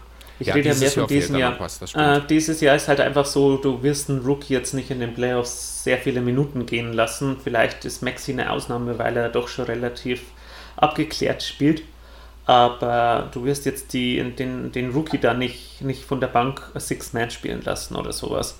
Nee, ähm, und da hast du halt jetzt aktuell bloß Shake Milton und wenn du jetzt einen Championship Run machen willst, dann bräuchtest du halt wirklich irgendeinen Energizer und der eigenen und deswegen war das mein Gedanke eben das mit Milton, weil ich finde, dass er der Einzige ist, der halt einen höheren Wert hat, für den man wirklich was bekommt. Okay. Also ich habe noch, äh, mir ist noch ne, was Interessantes aufgefallen, ähm, dass jetzt das Spiel letzte Nacht, was wir ja offensichtlich gewonnen haben, ist hier jetzt nicht dabei. Bis dahin hatte Milton äh, sechs Spiele ausgesetzt. In diesen sechs Spielen haben die Sixers fünf verloren. Auffällig ja. war, dass von diesen fünf Spielen wurde die Sixers Bank viermal ausgescored. Dafür, ja. das eine Mal war es genau gleich. Ich glaube, das war ein Heat-Spiel, ich weiß es nicht mehr genau. Also wenn Milton fehlt, die Bankproduktion, die bricht tatsächlich ein. Dann gibt es echte mhm. Probleme mhm. und das äußert sich dann tatsächlich auch häufig damit, dass dann eben im Ende das Spiel verloren wird. Also wichtig ist er, das zeigen, die Statistiken, was ich bei Maxi sehr interessant finde, äh, so rein scoring-technisch, so, so ein bisschen in Bezug auf den Teamerfolg der Anti-Milden. Äh, Sixers sind nämlich 9 zu 0 in der Bilanz, wenn Maxi weniger als 5 Punkte gescored hat. Aber hm. seine drei besten Scoring-Games wurden verloren. Immer dann, wenn Maxi mehr als 15 Punkte äh, scored hat, stehen die Sixers bei einer 2 zu 5 Bilanz. Das gut, die Statistik lügt natürlich ein bisschen, denn ja. die Scoring-Games waren ja alle da, als alle ausgefallen sind mit Corona. Genau, das wollte ich gerade sagen. Das verzerrt natürlich ein bisschen. Das war hier das, äh, sein erster Start, wo dann dieses chaotische Spiel, wo dann ja. nur angetreten wurde, weil man den verletzten Mike Scott als achten Mann auf die Bank gesetzt hat. ne, das verzerrt natürlich das Bild ein bisschen. Aber auffällig finde ich schon gerade eben diese 9 zu, 9 zu 0 Bilanz mit äh, Maxi weniger als 5 Punkten. Das ja. ich, da war schon echt auch überrascht. Mhm. Vor allem mit White Howard hat er eine ganz gute Chemie. Mhm. Und auch wirklich, du hast angesprochen, Thema äh, abgeklärt, der hat eine 6,9-prozentige Turnover-Percentage. Das ist mit Abstand der beste Wert im Team. Und das ist unter allen Spielern, also auch alle Spieler, die nur sehr wenige Minuten gespielt haben, ist das ein Top 60 Wert in der gesamten Liga. Also das abgeklärt, das ist ein unheimlich cleverer Kerl, ein gutes Decision-Making. Mhm. Ah, ich kann es immer noch nicht fassen, dass der auf 21 gefallen ist. ja, das war ein echter. Das ist, da ist uns wirklich. Da war uns das Glück hold. Ja. Der ist uns also, in den also Schoß gefallen. die späte First Round, da haben wir wirklich ein gutes Händchen zuletzt. Ja. Mit Matthias und mit Shake. Äh, mit Shake sage ich, mit Maxi. Ja. Das funktioniert ganz gut. Also, wir haben uns nicht zerfleischt, Andreas. Schade. Nee, uns halt also, ich ich habe ja auch tatsächlich gedacht, dass wir äh, in Sachen Shake Milton ein bisschen unterschiedlicher Meinung sind. Letztlich sind wir derselben Meinung, wollen es nur anders mhm. umsetzen.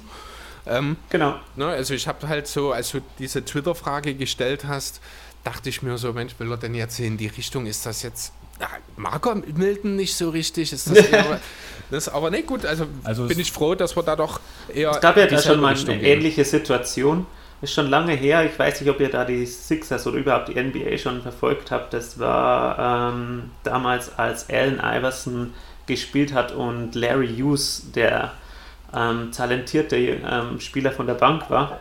Ganz dunkel. Da hat man Larry Hughes getradet, weil er einfach ähm, als Starter besser passen würde, aber dann halt keine Chance war mit Snow und Iverson.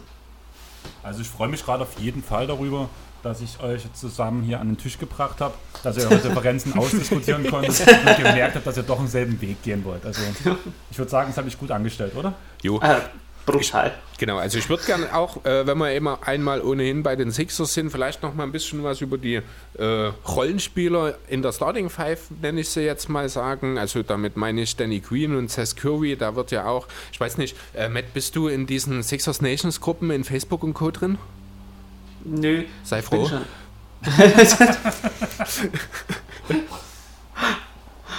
also du musst davon ausgehen, von der aus dem Sixers-Kader gibt es eigentlich nur einen guten Spieler, das ist Joel Embiid. Ben Simmons oh. darf gerne getradet werden gegen Fallobst. Danny Queen kann eigentlich gar nichts. Und Seth Curry ist auch nur einmal in sieben Tagen brauchbar. Also das ist ganz schlimm. Versucht dort nie reinzukommen. Ich würde gern wieder rausgehen, aber dann würde ich Sixers-Informationen verpassen. Aber es ist echt frustrierend manchmal. ähm, da muss ich aber mal, mal reingehen. Da würde ich, würd ich gerne mal was schreiben. Ähm, ja, bitte. Also ich werde das dann bestimmt auch sehen und im Zweifel dann auch kommentieren. Bisher habe ich es mir noch nicht noch gespart, dort zu kommentieren, weil es einfach, also es ist so wirklich ein ganz schwieriges Niveau teilweise.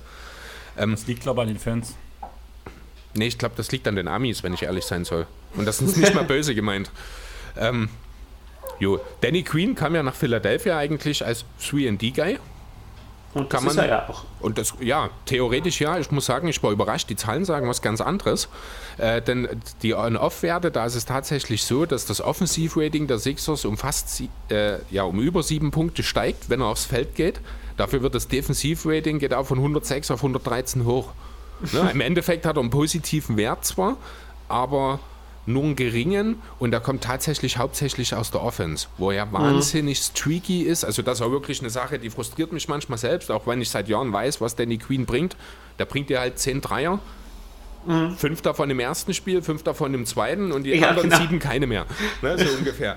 Aber es funktioniert am Ende. Sind interessante Statistik dazu habe ich auch gefunden, oder was mir aufgefallen ist, als ich mir die Werte von Queen angeschaut habe. Sobald er mehr als drei oder mindestens drei Dreier trifft, sind die Sixers gut dabei, haben sie 9 zu 1 Bilanz. Wenn er aber maximal zwei Dreier trifft, ist die Bilanz schon nur noch ausgeglichen. Ähnlich ist es auch mit dem, äh, oh, hier habe ich mir, ich glaube, sogar was Falsches aufgeschrieben. Äh, 9 zu 2 Bilanz, wenn er, wenn die Sixers, nee, wenn er mindestens 10 Punkte schreibt, äh, erzielt. Schreibt. Dummerweise habe ich dasselbe auch nochmal bei maximal 9 Punkten hingeschrieben. Also hier habe ich mir eine falsche Bilanz aufgeschrieben. Äh, wahrscheinlich war das dann auch eher eine negative, wenn Danny Queen keine 10 Punkte macht. Äh, also auch da lässt sich so ein bisschen mehr der offensive Einfluss, den er hat, als der defensive Einfluss auch beschreiben daran, muss ich sagen. Trotzdem ja. bringt er im Grunde genau das, was erwartet war. Ich finde es Wahnsinn, wie er in der Lage ist, auch Würfe, wo er eigentlich schon geschlagen ist, kriegt er trotzdem immer noch mal eine Hand irgendwie an den Ball oder ins Gesicht des Gegners, wo er eigentlich gar keine Chance hat mehr.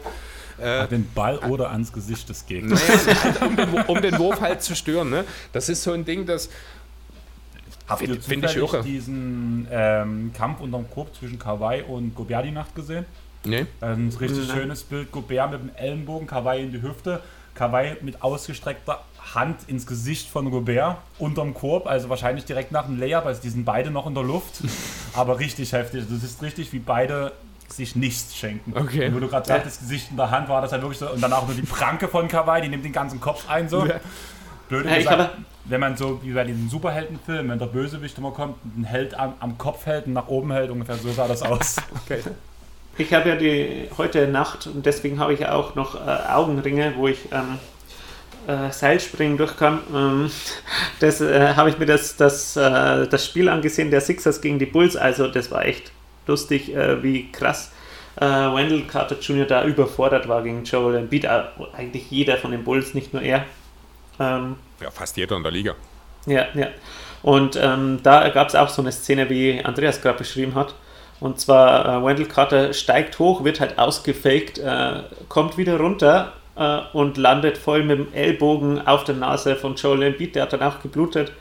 Also heftig. Ähm, was die oft einstecken müssen, die Jungs und vor allem ein Beat, weil er halt unterm Korb einfach eine mega Präsenz ist.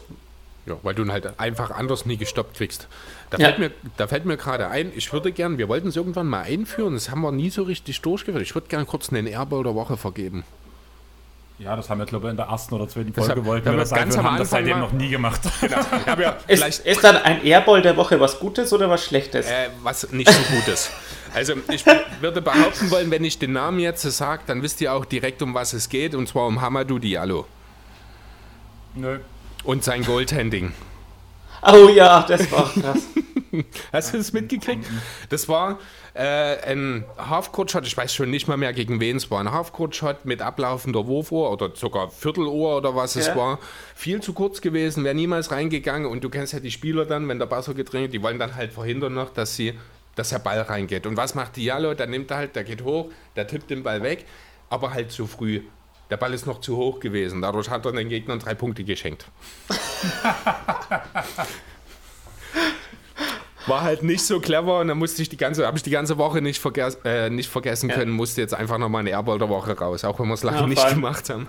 Vor allem, weil ähm, das ja so ein Wurf so aus der Not geboren war. Ja, so im, Und man möchte ja Seite. immer da ähm, verhindern, dass die anderen noch einen Rhythmus bekommen. Wenn sie dann noch einen Wurf nehmen, dann wollen sie, also, dass sie so einen Wurfrhythmus. Wie will der andere Typ da einen Wurfrhythmus bekommen, wenn er so aus einem so notgeborenen einen Wurf nimmt? Das ist, das ist sowieso kein Rhythmuswurf. Ja, das war so von der Mittellinie äh, zur Ja. Außenlinie hingefädet, eine Ja. Hand noch im Gesicht, überhaupt keine Kontrolle. So ein, so ein Ding, wie Patrick Mahomes im Super Bowl geworfen hat, nur eben ohne Erfolg. also hatte er Mahomes ja auch nicht. Jo, aber zurück zu den Sixers, würde ich sagen. Wir hatten jetzt schon ganz gerade kurz angesprochen, letzte Nacht hat ja Joel Embiid sein Career High gemacht mit 50 Punkten. Allgemein ist er ja der, derzeit auf MVP-Kurs und mit, wie vor uns im Quiz schon erwähnt, mit Abstand der beste Spieler im Box Plus Minus. Was macht er dieses Jahr anders? Warum geht er jetzt auf einmal, warum ist er so aggressiv? Er ist eine Macht im Zwei-Punkt-Bereich. Sein Pumpfake funktioniert alleine dadurch auch besser. Was sagt ihr zu Joel Embiid? Ja. Und ich habe gerade keinen Fakt bei dir drüber aufge Nee, abgelesen. dazu habe ich auch nicht viel dastehen. Joel Embiid ist nicht nur unterm Korb eine Macht, Joel Embiid ist vor allem aus der Mitteldistanz eine Macht. Er nimmt verdammt viele Würfe aus der Mitteldistanz. Natürlich nimmt er die meisten unterm Korb direkt, aber ich habe mir da auch mal das rausgesucht, wie viel das er nimmt aus der Mitteldistanz, aus der Midrange hat er 125 Würfe genommen ähm, und hat halt äh, da 55% getroffen. Das ist schon ähm, richtig gut. Und ja, also die, wie soll ich sagen, ähm, Joel Embiid kannst du halt nirgends stoppen aktuell. Er ist, äh, trifft jetzt auch den Dreier und er trifft auch den Dreier above the break. Al- Also er steht quasi da, wo Al Horford letztes Jahr stand. Ja, genau. Und der ist jetzt nicht mehr da, Gott sei Dank. Äh, denn das hat einfach nicht gepasst. Die sind sich auf den Füßen gestanden, die beiden, und der jetzt ist Raum da. Das Spiel der Sixers kann atmen. Ähm, Seth Curry ähm, macht da die Räume für Joel Embiid und Joel Embiid ähm, schafft Raum für Seth Curry, weil er doppelt gedeckt werden muss. Deswegen kann er den Pass wieder rausspielen, dann ist Curry frei. Ähm, das sieht man ganz oft, das Play. Dass wenn er dann die absinken zum Doppeldecken, dann kommt der Pass wieder raus zu Curry und der macht den dann rein. Und das ist dann auch mal egal, ob Curry auch mal streaky ist, denn im Großen und Ganzen trifft er den Dreier überragend. Jo, also bei Curry und Embiid habe ich auch nach wie vor mittlerweile wieder dieses äh, JJ Redick Flair einfach. Ja, Das ist Wahnsinn. Du hast gerade angesprochen, Curry ist Twiggy. Das ist mir auch aufgefallen. Das war mir gar nicht so richtig bewusst, weil er ist ja, ich glaube, immer noch der beste Dreierschütze der Liga in dieser Saison. Aber das ist nicht Ja. konstant. Das ist wirklich Wahnsinn. Nö. Der hat wirklich so mal drei Spiele mit Stinkbomben, wo er eins von vier, drei von, oder ja, drei von sieben, nee, drei von sieben ist ja keine Stinkbombe, oder halt auch mal null von drei hat er jetzt häufiger mal gehabt. Dafür trifft er dann eben in den nächsten drei Spielen, trifft er dann wieder 50 bis 60 Prozent und dadurch kommt dann halt wieder so eine gigantische Quote zustande letzten Du Endes. meinst, er zündet die Stinkbomben dann an? Ja, also aber es, ich habe tatsächlich auch mal reingeschaut, das ist schon in Dallas so gewesen. Das war mir Ja. gar nicht so richtig bewusst, aber, Aber- der hat immer wieder solche Stinkbomben dabei. Ja, bei den Sixers war, halt- war halt enorm gut gleich, ist er gleich super gut gestartet. Und das ist halt jetzt echt ein bisschen zurückgegangen seit, seinem, äh, seit seiner äh, Corona-Infektion. Ähm, und seit er das jetzt überstanden hat und wieder spielen kann, ist er jetzt ein bisschen äh, streaky äh, und ist noch nicht so drin. Es wirft halt ein Spieler immer aus der Bahn. Ähm, und naja, auf jeden Fall glaube ich, dass das sich wieder einpendelt und dass er auch wieder ein bisschen konstanter wird. Wie du schon gesagt hast, in Dallas hat er das auch gehabt, aber ich glaube, dass ihm das sogar ganz gut tut, die Starterrolle. Äh, Das ist ein Spieler, der von Joel Embiid unglaublich profitiert Äh, und der, wie du schon sagtest, das JJ Reddick, Joel Embiid, ähm, diese Handoffs und so, das spielt ähm, Curry noch besser sogar, finde ich. Und er bringt sogar no, noch mehr Sie sind noch mit. nicht so eingespielt wie Reddick und Embiid, das ist, kann er auch gar nicht sein. Ja. Aber ähm, er, er, ist halt besser, weil, weil einfach jetzt mal übertrieben gesagt auch mal 4, 5 Meter gerade austribbeln kann äh, was Reddick nicht konnte. Richtig, genau. Da wollte ich gerade, er ist halt auch, er bringt einfach auch mehr mit, als es Reddick damals gemacht hat. Weil man kann Curry tatsächlich auch mal als, ja, ganz selten mal als zweiten, aber durchaus regelmäßig auch mal als dritten Ballhändler im Team, kann man ihn durchaus brauchen. Äh, bringt er auch sehr viel mit. Ich finde, seine Pässe sind auch sehr, sehr solide. Er ist ein cleverer Spieler. Also ich bin wirklich noch mhm. besser, noch viel positiver von dieser, äh, von diesem Curry-Trade jetzt, als ich es schon zum Zeitpunkt des Trades war. Ich auch. Ich bin auch von Doc Rivers ein bisschen äh, positiv mhm. überrascht, weil da war ich jetzt ja. sehr skeptisch. Ich auch. Und, ähm, und ähm, was ich ganz ehrlich sagen muss, Tobias Harris, ähm, da müssen wir ganz kurz noch sprechen. Äh, Tobias Harris ist mein absoluter Lieblingsspieler dieses Jahr bei den Sixers. Nicht nur, weil ich ihn bei Fantasy habe, auch deswegen, aber, aber Tobias Harris ist einfach eine Wucht. Ja. Der Typ äh, macht eine Übersaison 50, 40, 90.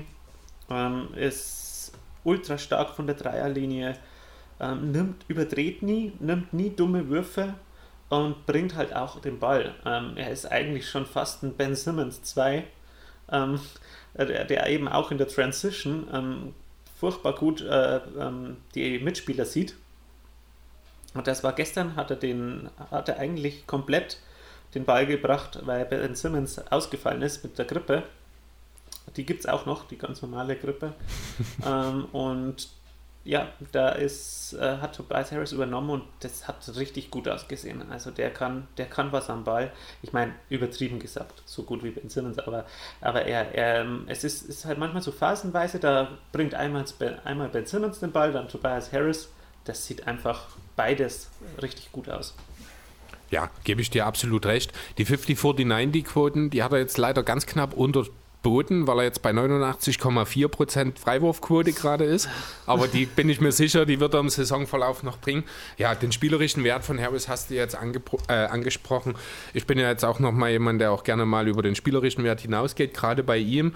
Äh, er ist ja letztes Jahr, ich glaube, Zweiter auch als Bill liebtester Teammate geworden, den Award, den Schuh Holiday gewonnen hat. Er ist halt wirklich der Leader im, äh, im Lockerroom bei den Sixers. Er ist der Kluge, mhm. wie man immer so gerne sagt. Er hält das Ganze so ein bisschen zusammen.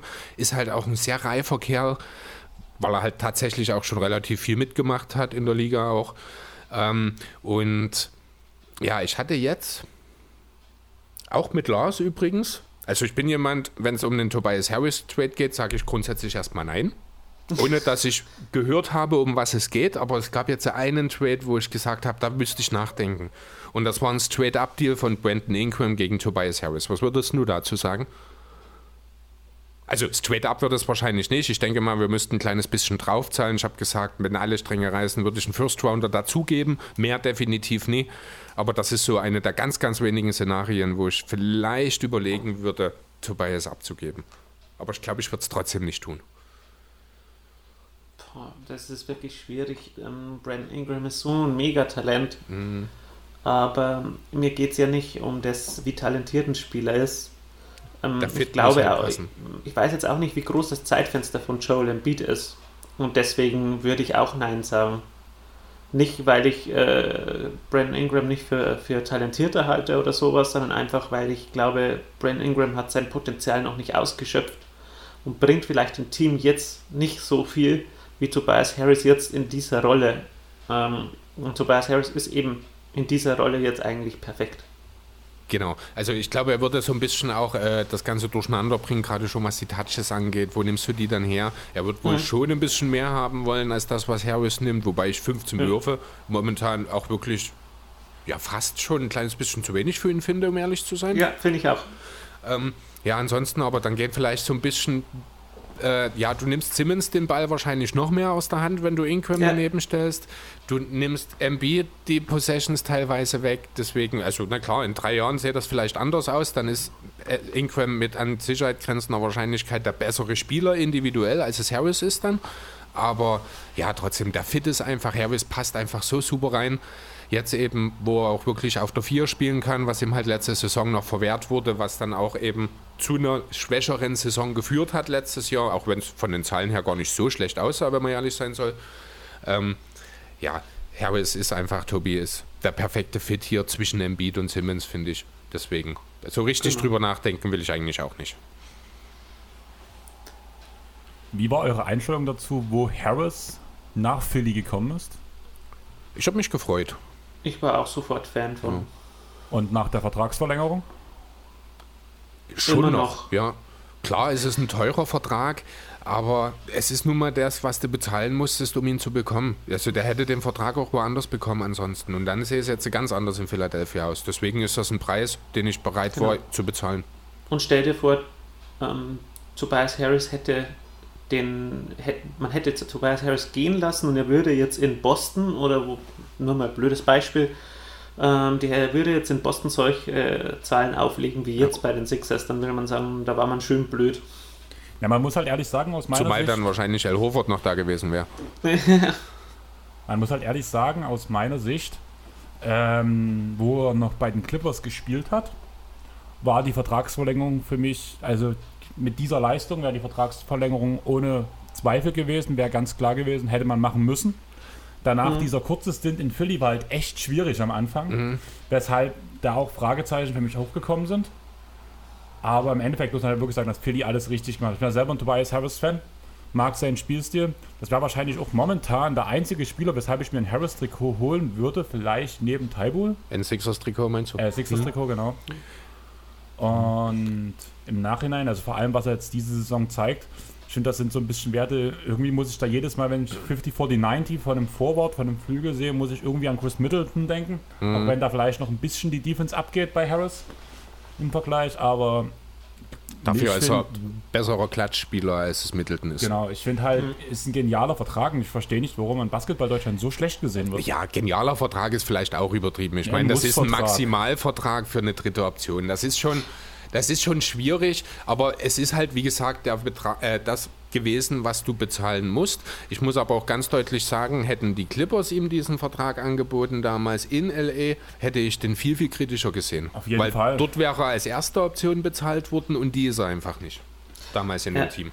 Und das Ding ist, was ich jetzt hier sehe, halt einfach, ist Harris vor allem diese Saison wirklich die dritte Option, weil ich finde schon, dass er wichtiger momentan ist als Simmons? Ähm, dafür müssen wir, ich glaube, erstmal kurz überlegen, was als dritte Option. Ne? Ist jetzt die dritte Option derjenige, der die drittmeisten Würfe nimmt oder ist jetzt die dritte Option derjenige, der am drittmeisten den Ball vorbringt? Ich meine, grundsätzlich sind wir uns einig, Embiid ist Nummer Ne? Mhm. Da müssen wir ja. nicht drüber reden. Und für mich ist trotzdem Simmons die zweite ja. Option. Da geht es nicht um den eigenen Abschluss, da geht es aber eben darum, dass ein Simmons beispielsweise auch einen Harris einsetzen kann, wie es kaum ein anderer kann. Ich meine, Simmons ist wieder Top 5 in Sachen generierte Dreier in, die, äh, in der Saison. Das war er letztes Jahr schon mit diesem Katastrophenkader. Eigentlich müsste ja die Liga in dieser Statistik kilometerweit anführen dieses Jahr. Ähm, ja, und deswegen, also Harris ist schon ein Stück weit auch, ich glaube, mehr von Simmons abhängig, als es andersrum ist. Und deswegen würde ich schon sagen, ist Simmons doch noch klar die zweite Option in Philadelphia. Okay, dann wäre meine Frage jetzt: Habt ihr noch was Wichtiges über die Sixers, über was ihr reden wollt? Und wo seht ihr sie am Ende der Regular Season? Also mich würde mal noch interessieren, wie du die Rolle von Dwight Howard siehst. Max, äh, Max sage ich schon. Max. Hey, Maxi. genau. Er hat ja um. ein paar er hat ja ein paar Spiele gestartet anstelle von dem Beat, als dieser ausgefallen ist. Die letzten beiden Spiele ohne Beat ist er weiter von der Bank gekommen. Fand ich eine sehr, sehr gute Idee von Doc Rivers, weil ich glaube, als Starter hat er sich einfach, ist er mittlerweile in seiner Art und Weise, ist er nicht mehr, funktioniert er nicht mehr, weil er halt diese Bankmentalität reinkommen, Härte und Fouls, das geht nicht mehr länger als 20, 24 ja. Minuten. Das, ist, das passt schon so mit, mit äh, Tyrese äh, und, und Dwight Howard da von der Bank. Das fu funktioniert ganz gut mm, und da glaube ich, da ist er am besten aufgehoben. Ja, auf jeden Fall. Also man hat jetzt auch nichts mitgekriegt in irgendeiner Form, dass er gestänkert hätte. Ich meine, im letzten ja. Spiel, Anfang oder Mitte der Woche jetzt, hat Mike Scott für ihn gestartet. Also anstatt ihm, da hatten Bradley und äh, Embiid gefehlt. Äh, genau, einmal ist Bradley vorher gegen Indiana. Howard kriegt dann mehr Minuten, das ist auch gut so. Aber ja, wie gesagt, also als Starter, glaube ich, wäre der Kerl relativ schnell in Vollprobleme dann doch. Ja, ein Wort vielleicht noch zu Ben Simmons, weil der ist ja momentan ein bisschen in, Kritik, in der Kritik, äh, auch weil von Leuten, die nicht so viel Sixers sehen, ähm, dass man ihn vielleicht traden sollte oder Leute immer noch nicht von ihm überzeugt sind. Das haben wir im Vorgespräch schon gesprochen, oder Andreas? Ja, das, wie gesagt, ich habe gerade gegähnt, du hast mich gerade immer extrem. Also, es ist ja auch ermüdend, wenn man die ganze Zeit über die Sixers reden muss. Als ob du reden würdest. Ich höre zu. Ähm, ja, ich verstehe die Kritik, muss ich sagen. Offensiv, was nicht Playmaking betrifft. Allerdings mhm. hat mir da Chris ja gefühlt jede Woche erzählt, dass er halt das macht, was er machen muss, wie er eingesetzt wird. Und wenn er muss, dann kann er auch mal scoren, was er bei den, mit den 42 Punkten genau. irgendwas ist. Ja, war also, ja, glaube ich, ein Triple-Double, wenn ich mich nicht ganz täusche. Ich glaube nicht ganz auf jeden Fall auch ja. gezeigt hat. Das Spiel habe ich schon leider nicht gesehen, hatte nur im Podcast von Jonathan bei jeden Tag NBA gehört, dass er trotzdem von dem Drive zum Korb nicht so wirklich überzeugt ist von ihm. Und ja, ja keine Ahnung. Ich gucke für zu halt, Sixers. Er macht es halt einfach nur, wenn er, wenn es gebraucht wird. Er ist auch so ein Spieler, der jetzt nicht überdreht. Ich meine, man versucht auch möglichst viel über Joel Embiid zu gehen oder auch dieses Duo ähm, Joel Embiid, Seth Curry da möglichst oft einzusetzen und vor allem Ben Simmons ist von, es gibt nur zwei Spieler in der Liga, die äh, elitäre Ballhändler sind und gleichzeitig einen elitären Einfluss auf die Defense haben.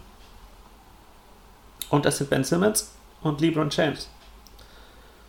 Und alle anderen ja. fallen äh, in einer Kategorie sehr stark ab. Also die elitären Verteidiger wie ähm, äh, Rudy Gobert oder so, das sind meistens, das sind meistens Spieler, die dann kein Ballhandling bringen und die elitären ähm, Ballhändler wie zum Beispiel ähm, Damon Lillard oder Trey Young oder sowas, die sind halt dann richtig miese Verteidiger.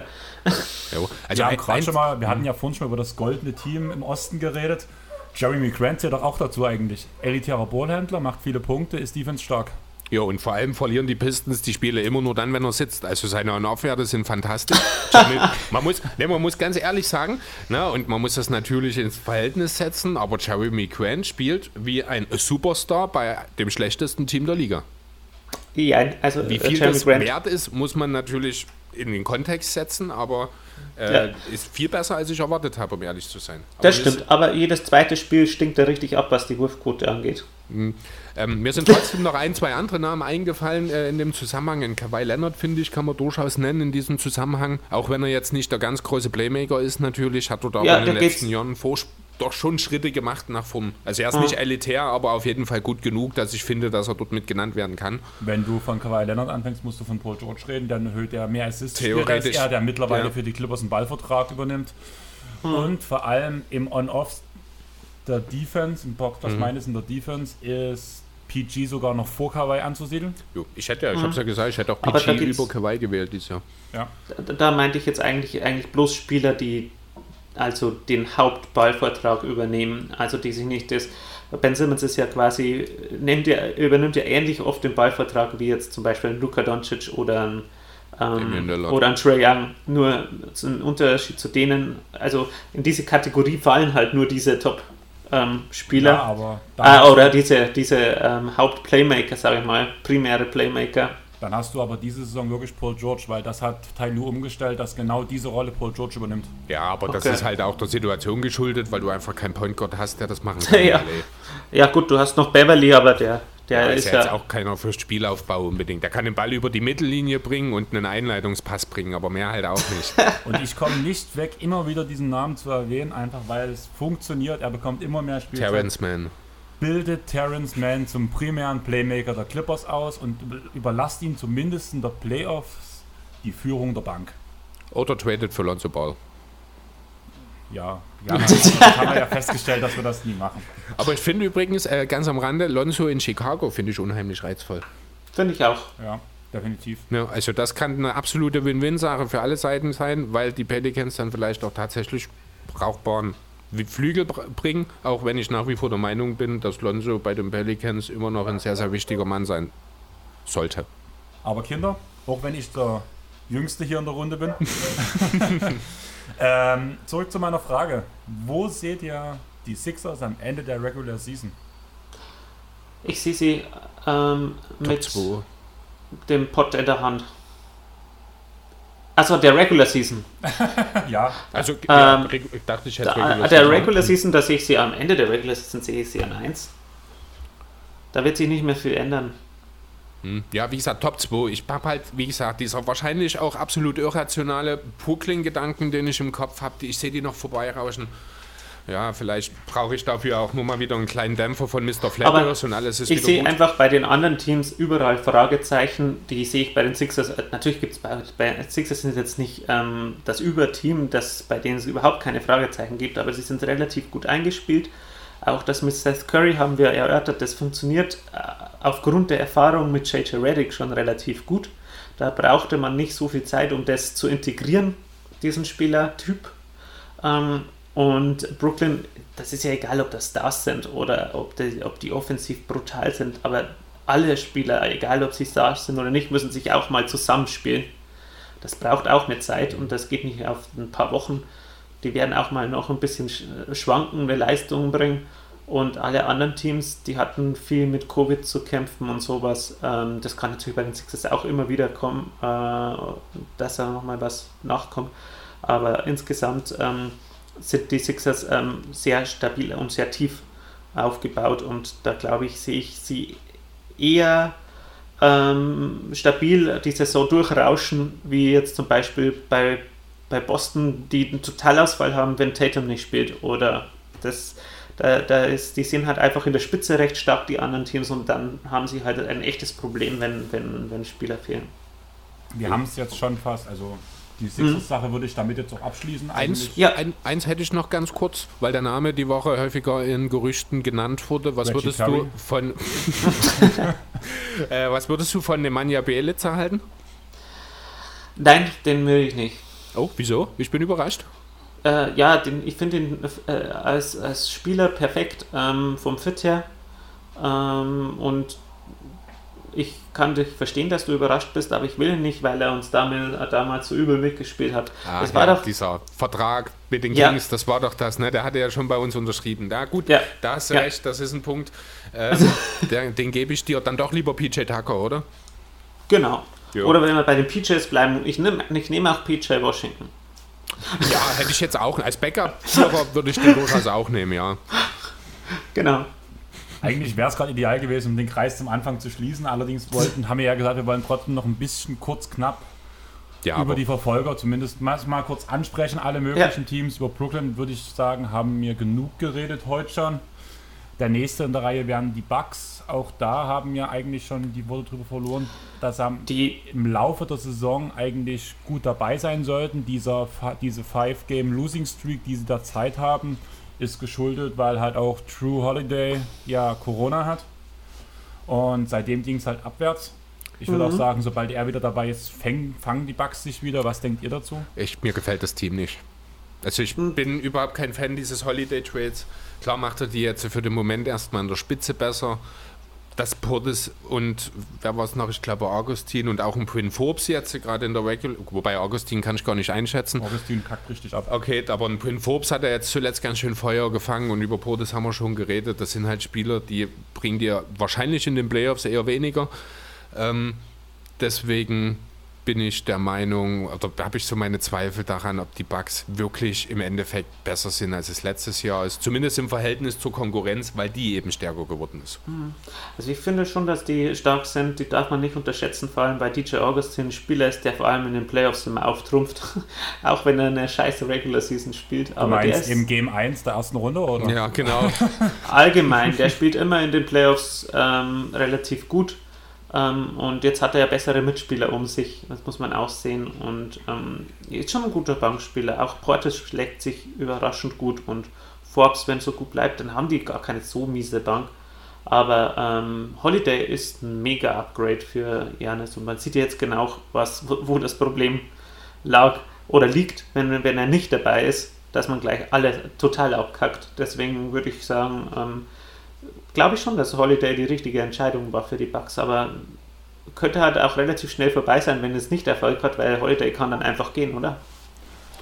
Ähm, ja, jo. ich muss aber allerdings sagen, Chris, ich bin echt überrascht, dass du so denkst, weil Anfang der Saison, wo wir noch über den Trade geredet haben, hast du es ja eigentlich sehr positiv gesehen, vor allem für die ja. kurzfristige Entwicklung und dem kurzfristigen Championship Run. Kurzfristig ja, ich finde halt nach wie vor, also der Preis ist zu hoch für Holiday, ähm, aber das ist wahrscheinlich halt heutzutage einfach der Preis, den du bezahlen musst, wenn du ein Contender bist und die hm. nächste Stufe erreichen willst. Deswegen würde ich es trotzdem nicht bezahlen oder hätte ich es trotzdem nicht bezahlt, auch wenn es rein sportlich natürlich, wie gesagt, in der Spitze sind die Bugs besser. Ich sehe halt in Spielern wie Portis, auch ein Augustin oder ein guten Forbes kommt aus der Spurs-Schule, der weiß, was er zu tun hat, in welcher Situation. Der wird auch in den Playoffs den einen oder anderen guten Wurf treffen. Aber ich sehe halt in der, in der Breite, habe ich meine Zweifel. Also ich sehe halt in Portis überhaupt keinen Playoff fähigen Mann. Ich habe da bei Augustin trotzdem auch meine Zweifel. Gerade defensiv kann den jeder herspielen und ein halbwegs durchschnittlicher Verteidiger kann ihm auch seinen Wurf nehmen und dann ist Augustin halt sehr schnell sehr limitiert, finde ich. Ähm, also wer soll die Bank tatsächlich anführen, wenn er mal einen schlechten Tag hat? Gut, kann man dann die Stars stackern natürlich, das macht Sinn, wenn man drei davon hat, aber Ja, ich weiß nicht. Also ich finde das alles in Milwaukee nicht so richtig stimmig. Natürlich sind sie gut und sie gehören definitiv zu den Contendern im Osten, aber ich halte sie zumindest im Verhältnis zu den Nets und den Sixers, die eben im Vergleich zur letzten Saison deutlich besser geworden sind, finde ich, haben sie an Stärke verloren, die Bucks. Okay. Dann wäre meine nächste Frage, wenn wir über die Boston Celtics reden wollen. Danny Ainge hat es selber schon gesagt, wir sind diese Saison kein Championship-Contender. Nö, Ach, sind kein? sie auch nicht. Sind sie auch nicht. Also finde ich, auch solange man nicht irgendwie versucht, ein bisschen mehr Breite in diesen Kader zu bringen. Also das ist ja gerade auf dem Flügel ist das dünn. Kemba spielt eine katastrophale Saison.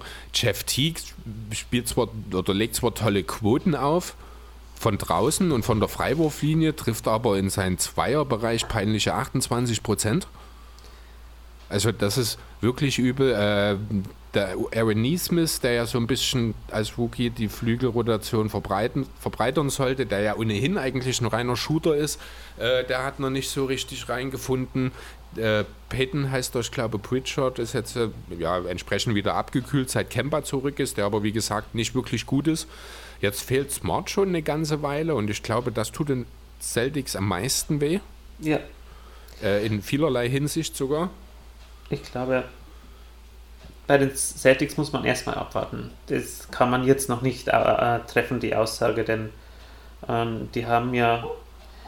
Kemba ist, war ja lange verletzt, der muss jetzt erstmal reinkommen. Ähm, das muss sich erstmal eingerufen und das sieht immer ein Spiel richtig gut aus. Da trifft er ein Spiel 50%, dann wieder ein Spiel 38%, ja, genau. dann wieder 60%, dann wieder 25%. Also das ist immer so extrem streaky, was er macht, aber in den Spielen, wo er gut spielt, da spielt er richtig gut. Mm, und dann wieder richtig mies. Also das ist immer so eine 50-50-Sache, aber das ist, sieht man einfach, dass er keinen Rhythmus hat. Und bei Smart äh, muss man dann eben sehen, wie er zurückkommt. Und dann, wenn sich die Sache eingroovt, dann, dann können die Celtics ganz schnell wieder ganz gefährlich sein, was auch, was ich auch für die Miami Heat dasselbe sage, wenn die, wenn die sich eingrooven und dann sind die der unangenehmste Gegner in den Playoffs, finde ich sogar. Du hast die Heat gerade schon erwähnt, ich sehe es genauso wie du das Problem sowohl bei den Heat als auch bei den Celtics sind die Verletzungen, die Corona-Ausfälle mhm. und so weiter und so fort. Tristan Thompson bei Boston nochmal zurückzukommen, erfüllt ja noch gar nicht seine Rolle, obwohl er der bestbezahlteste Center im Kader ist. Und du grinst, Chris? Ja, du hast recht, tatsächlich. Das ist so, aber es klingt halt irgendwie lustig, dass Tristan Thompson der bestbezahlte Center im Celtics-Kader ist. ja, ich schätze aber bei beiden Teams, dass sie noch starke Schritte nach vorn machen, sobald sie mal ein komplettes Team haben. Alleine Jimmy Butler hat es ja wirklich raus, ein Team zu tragen, ohne selbst die Deadlines aufzulegen. Für mich einer der beeindruckendsten, beeindruckendsten Spieler in dem Moment. Ja. Er weiß ganz genau, wann er sich zurücknehmen muss, man nicht. Und ich denke, genau mit dieser Einstellung kann man vor allem den Playoffs allen Teams echt gefährlich werden und diese echt ärgern. Also da sind auch eure Sixers davor nicht geweiht. Jo. Das letzte Team, was jetzt eigentlich noch so ein bisschen. Ganz kurz, ja. bevor du das, ich sehe Boston bei Weitem nicht so gefährlich dieses Jahr wie Miami in der Playoff-Runde, wenn ich ehrlich sein soll. Auch wenn die Celtics uns letztes Jahr gesweept haben, das stimmt einfach. Also da kann natürlich mit einem Trade, geht ja jetzt auch Gerücht, dass man entweder Thompson oder Thais traden will, um eben den Flügel ein bisschen zu verstärken. Dann kann das natürlich auch wieder anders aussehen. Äh, aber Stand jetzt hätte ich mehr Angst vor den Heat als vor den Celtics in den Playoffs. Verstehe ich, weil man mit Adebayo einfach einen Defensivcenter hat, der das verteidigen kann, was Embiid bringt. Die, die, Matchups sind viel besser. Genau. Ja, das stimmt. Ja, wir haben jetzt noch die Indiana Pacers und die Toronto Raptors. Beziehungsweise die, wie heißen sie jetzt? Tampa Bay. Tampa Bay Raptors. Oder nur Tampa, um genau zu sein, ja. Ähm, okay. ähm, ganz kurz würde ich vielleicht erstmal zu Indiana. Ich habe sie ja, oder ich habe ja auch Nate Björkman als Coach of the Year vor der Saison ausgerufen. Das startete auch alles ganz gut, bis dann dieser harten Trade kam. Äh, ja, jetzt weiß man natürlich, dass es für die Pacers wahrscheinlich nicht unbedingt weiter nach oben geht durch diese Caris LeVert-Thematik, die natürlich einerseits ärgerlich für die Pacers ist, andererseits aber natürlich Gold wert für ihn, dessen Leben wahrscheinlich damit gerettet wurde. Damit ja. ist man aber natürlich jetzt erstmal deutlich schlechter geworden, weil man Oladipo quasi jetzt für den Moment ohne Gegenwert abgegeben hat. Aber kommt Levert nicht noch diese Saison zurück? Das ist ja, unklar. schon wieder mit dem Team. Ist das? Ja, wirklich? Ja, Ehrlich? Ja. Okay, dann würde sich die Sache vielleicht auch nochmal ein bisschen anders äh, darstellen. Natürlich habe ich jetzt nichts davon gehört. Ähm, ich dachte, er wäre potenziell sogar raus für die Saison. Ich habe gestern oder vorgestern bei Locked On Pacers reingehört, mhm. weil ich halt einfach mich auch ein bisschen dafür interessiere, nachdem du so ein bisschen Stimmung für die gemacht hast. Sowohl Warren als auch ähm, LeVert sind wieder im Teamtraining dabei. Okay, mhm. selbst das Warren. wird dann stark. Also.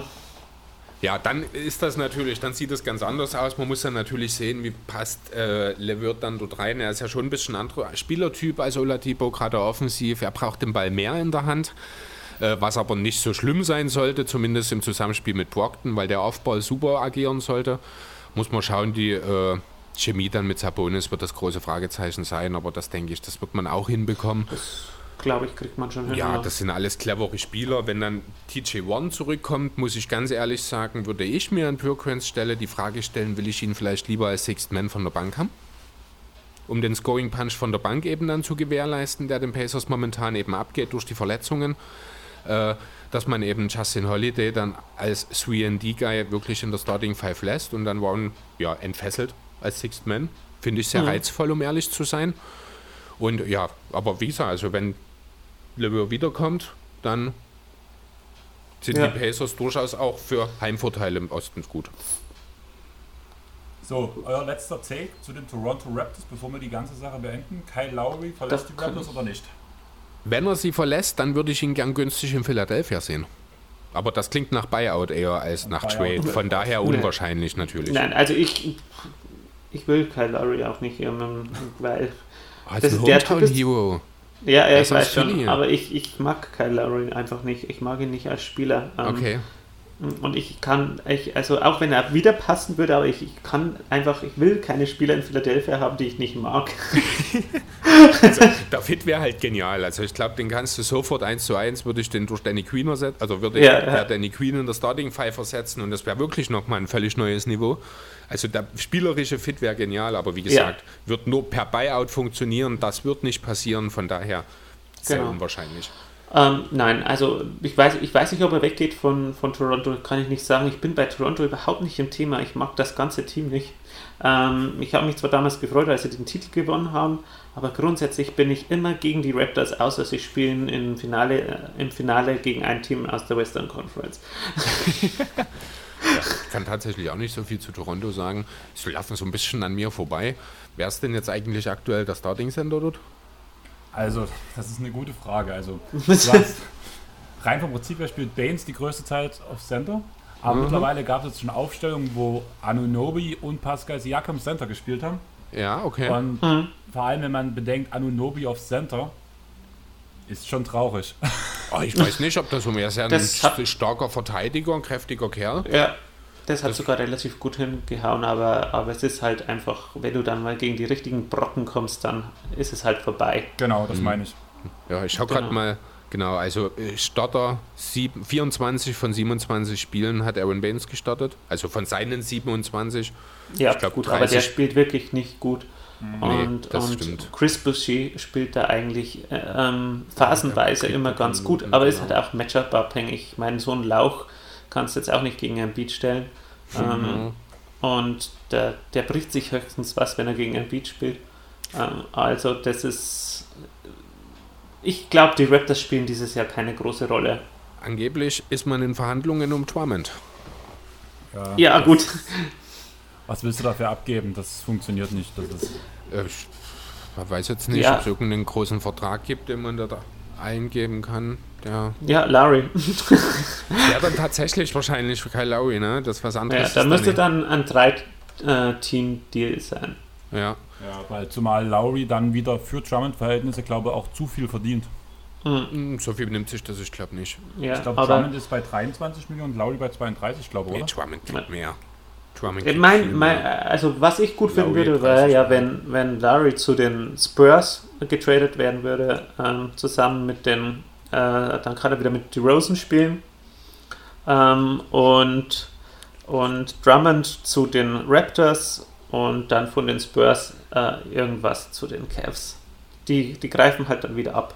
Ich glaube ich nicht, dass die Spurs das machen. Die Spurs sind sehr, sehr glücklich, gerade mit dem jungen Kern, der da die Western Conference auch wirklich ein bisschen auf Trab hält, muss ich sagen. Also die Ja gut, echt aber die können da. ja auch LaMarcus Aldridge trainen. Okay, das natürlich. Dann wäre ja. meine Frage, aber wann hat, haben die Spurs das letzte Mal innerhalb einer Saison getradet? Ja. Ähnliches, gilt ja, ähnliches gilt ja für Boston, weil du vor uns gesagt hast, mit Thais oder mit Thompson. Das gab es ja auch. Das letzte Mal war das der Isaiah Thomas Trade, Ja. der in der Saison war. Mhm. Und das war, weil Kyrie stunk gemacht Ja, hat. aber der Unterschied ist, bei den Spurs erwartet es keiner. Bei Danny Ainge geht Ja. jeder davon aus, dass er jederzeit den Abzug zieht. Uns nie macht. Ja, ja, eben. Also Danny Ainge hat sich da, ich glaube auch in den letzten Jahren das eine oder andere Mal ganz gehörig verkalkuliert, als er eben nicht den Abzug gezogen hat. Genau. Jo. Chris, danke für deine Expertise. Ich würde sagen, wir bringen die Sache jetzt Sehr nach gern. Hause. Ich komme gern mal wieder vorbei. Okay, das freut mich. Kannst auch zu Hause bleiben. Okay. Nett, du hast dich ja in den Pod gezwungen, Ja. einfach um am Ende Werbung wahrscheinlich für euch zu machen. Also hau mal raus. Ihr habt jetzt ja ein komplett neues Projekt mit ganz, ganz vielen Unterpunkten.